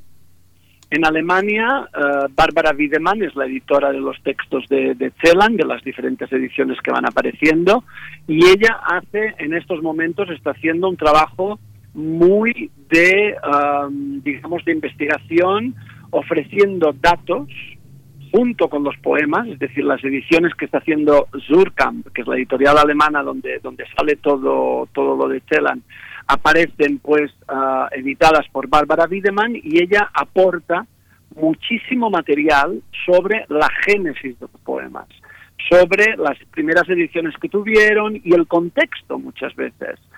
Mm, digamos que, bueno, nosotros, cuando digo nosotros me refiero al grupo que trabajó con Jean Bollac y que somos un, pequeño equipo de, de personas de Francia, Austria y de aquí, de- yo digamos que del, Estado español yo soy el único que formó parte de este equipo, planteamos am, una mirada diferente a la de Bárbara Wiedemann.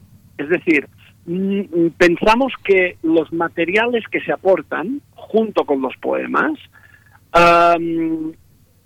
son, es decir, hay que hacer un caso relativo a estos materiales, porque muchas veces Bárbara Wiedemann da unos materiales que a nuestro, según nuestro punto de vista, habiendo estudiado mucho los poemas, pues eh, o no son los, los que deberían ser, o eh, están interpretados de tal manera que faltan más datos. Digamos que en estos momentos hay un poco una pugna entre, entre eruditos, entre especialistas, sobre cómo o qué valor damos a los materiales ajenos, a los materiales que aporta la biografía, los datos biográficos, que aporta, digamos, Bárbara Wiedemann con su, con su búsqueda de referencias, etcétera, etcétera. Es decir, cómo leemos los poemas hoy, ¿no? Y bueno, digamos que aquí hay un- una disyuntiva en la revista Lerne, Le Cahiers de Lerne, los cuadernos de Lerne, que acaban de salir hace, hace unos meses, hay un volumen dedicado a, a y aquí ya se pueden ver estos dos puntos de vista diferentes. Y para lectores, digamos, ya que no están, digamos, en este ámbito de, de investigación, para lectores que, que son simplemente lectores de poesía, que se interesan por la obra de Celan, desde mi punto de vista, Celan aporta mm, una vigencia política muy importante, porque fue un, autor muy comprometido con su presente, políticamente, es decir, él estaba mm, muy mm, atento a los, a los acontecimientos políticos de su momento, como por ejemplo todo el tema nuclear, el rearme, el rearme de Alemania, ah, la Guerra Fría que hubo, pues, eh, entre eh, Rusia y Estados Unidos. mm, mm, bueno, digamos, la, la evolución del antisemitismo en Alemania. Hay que tener en cuenta que el antisemitismo en Europa en estos últimos años ha crecido extraordinariamente. Pero yo creo que también es muy importante en el ámbito, digamos, propiamente estético. Es decir, Celan nos, nos, nos combina, nos, nos conduce a unir mucho la obra y la vida que durante mucho tiempo, digamos, como tú misma has señalado, pues se ha tendido a separar eh, la vida de la obra, ¿no? Para Celan, y lo dice en el Meridiano, por ejemplo, que es un discurso importante que dio en el Meridiano, ya nos indica que ah, está la criatura, es decir, el ser humano detrás de la obra, ¿no? Y que es importante tener en cuenta, pues, mm, las actitudes, las tomas de posición de todo autor. Porque, bueno, digamos que eh, hubo muchos artistas que fueron cómplices del nazismo y, por tanto, Celan mismo, cuando publicaba en Alemania, se encontraba con que, bueno, eh, en algunos contextos había pues o críticos literarios que habían sido nazis o que habían pertenecido al partido nazi o poetas que tenían un pasado dudoso, ¿no? Y para él la vida y la obra van juntas. Es un autor mm, para el que lo biográfico es realmente importante. Arnaud, has hablado de, has hablado del crítico, del lector, del lector, del lector que se interesa en una librería en llevar una obra poética. ¿Cómo afectan las traducciones que se hacen, eh, digamos, con, con descuido, buscando solamente el ámbito comercial? Tú mencionaste este primer acercamiento que hizo Trota, pero después eh, Trota propuso una edición, Herder propuso otras, otras lecturas. ¿Cómo escoger? ¿Cómo darle autoridad? Bueno, ¿no? Yo lo que aconsejo a un lector que no lee en alemán o que apenas lee en alemán es que compare. Es lo mejor que se puede hacer eh, para leer a Celan porque es un autor difícil. Es un autor difícil que, a veces lleva mucho al límite ah, la lengua alemana. Siempre es, mm, correcto, es decir, no, no hace no hace construcciones que sean agramaticales, sí que rompe las palabras, pero no rompe la sintaxis. Es decir, es un autor, mm, en cierto modo, pues que sigue la coherencia de la lengua alemana. En esto sí. Pero mm, nos encontramos con que muchas veces las traducciones del alemán intentan ser muy fieles ah, y producen calcos calcos sintácticos. El alemán suele tener el verbo al final, eh, muchas veces pues Celan eh, tiene versos formados por una sola palabra, que a veces puede ser un sustantivo o un verbo. Eh, y esto pues complica mucho la traducción. La traducción a una, a una lengua románica como es el castellano.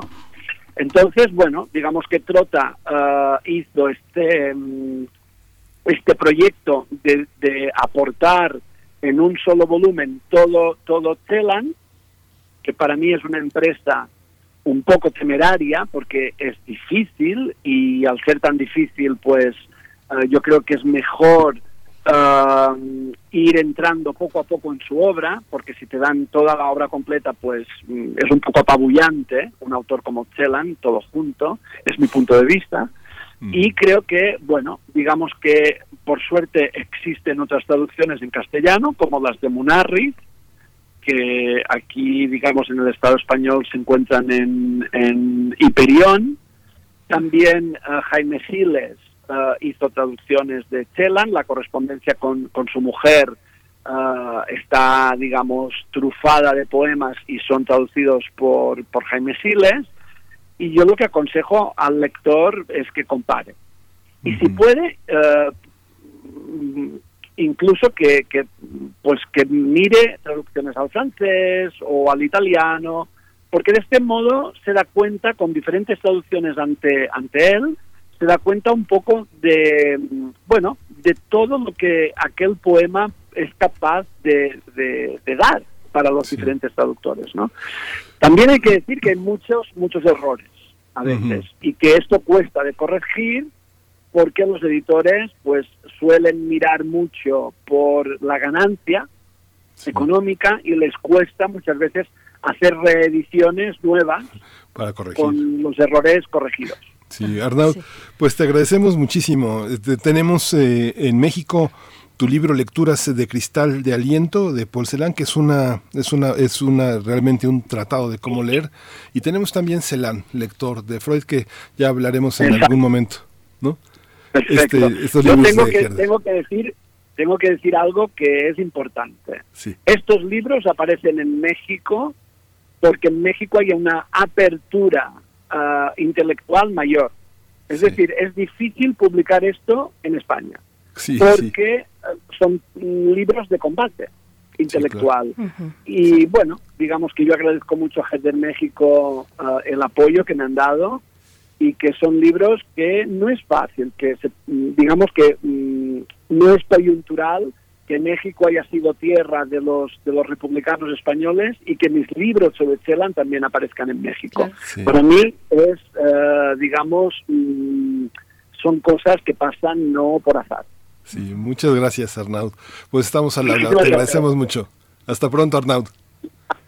Un abrazo. Hasta pronto. Muchas gracias. Bueno, este homenaje, homenaje en lo que nos da el tiempo que ya se acabó, un homenaje a Paul Celan en su aniversario de nacimiento, 100 años del nacimiento de Paul Celan, es un esfuerzo por llevar pues un tema complejo, pero también la invitación a una lectura sin, sin prejuicios, sin más, simplemente llegar y disfrutar la poesía que sabemos nuestros ah, radioescuchas tienen esa afinidad también. Nos vamos ya, son las 10 de la mañana, mañana a las 7 en punto estamos aquí, poquito después de las 7 en realidad. Gracias a todo el equipo y a ustedes por permanecer en Radio UNAM. Miguel Ángel, gracias. Gracias, esto fue Primer Movimiento. El mundo desde la universidad. Radio UNAM presentó Primer Movimiento. El mundo desde la universidad. Con Berenice Camacho y Miguel Ángel Quemain en la conducción. Frida Saldívar y Uriel Gámez, producción. Antonio Quijano y Patricia Zavala, noticias. Miriam Trejo y Rodrigo Mota, coordinadores de invitados. Tamara Quirós, redes sociales. Arturo González y Socorro Montes, operación técnica. Locución, Tessa Uribe y Juan Stack. Voluntariado, Isela Gama.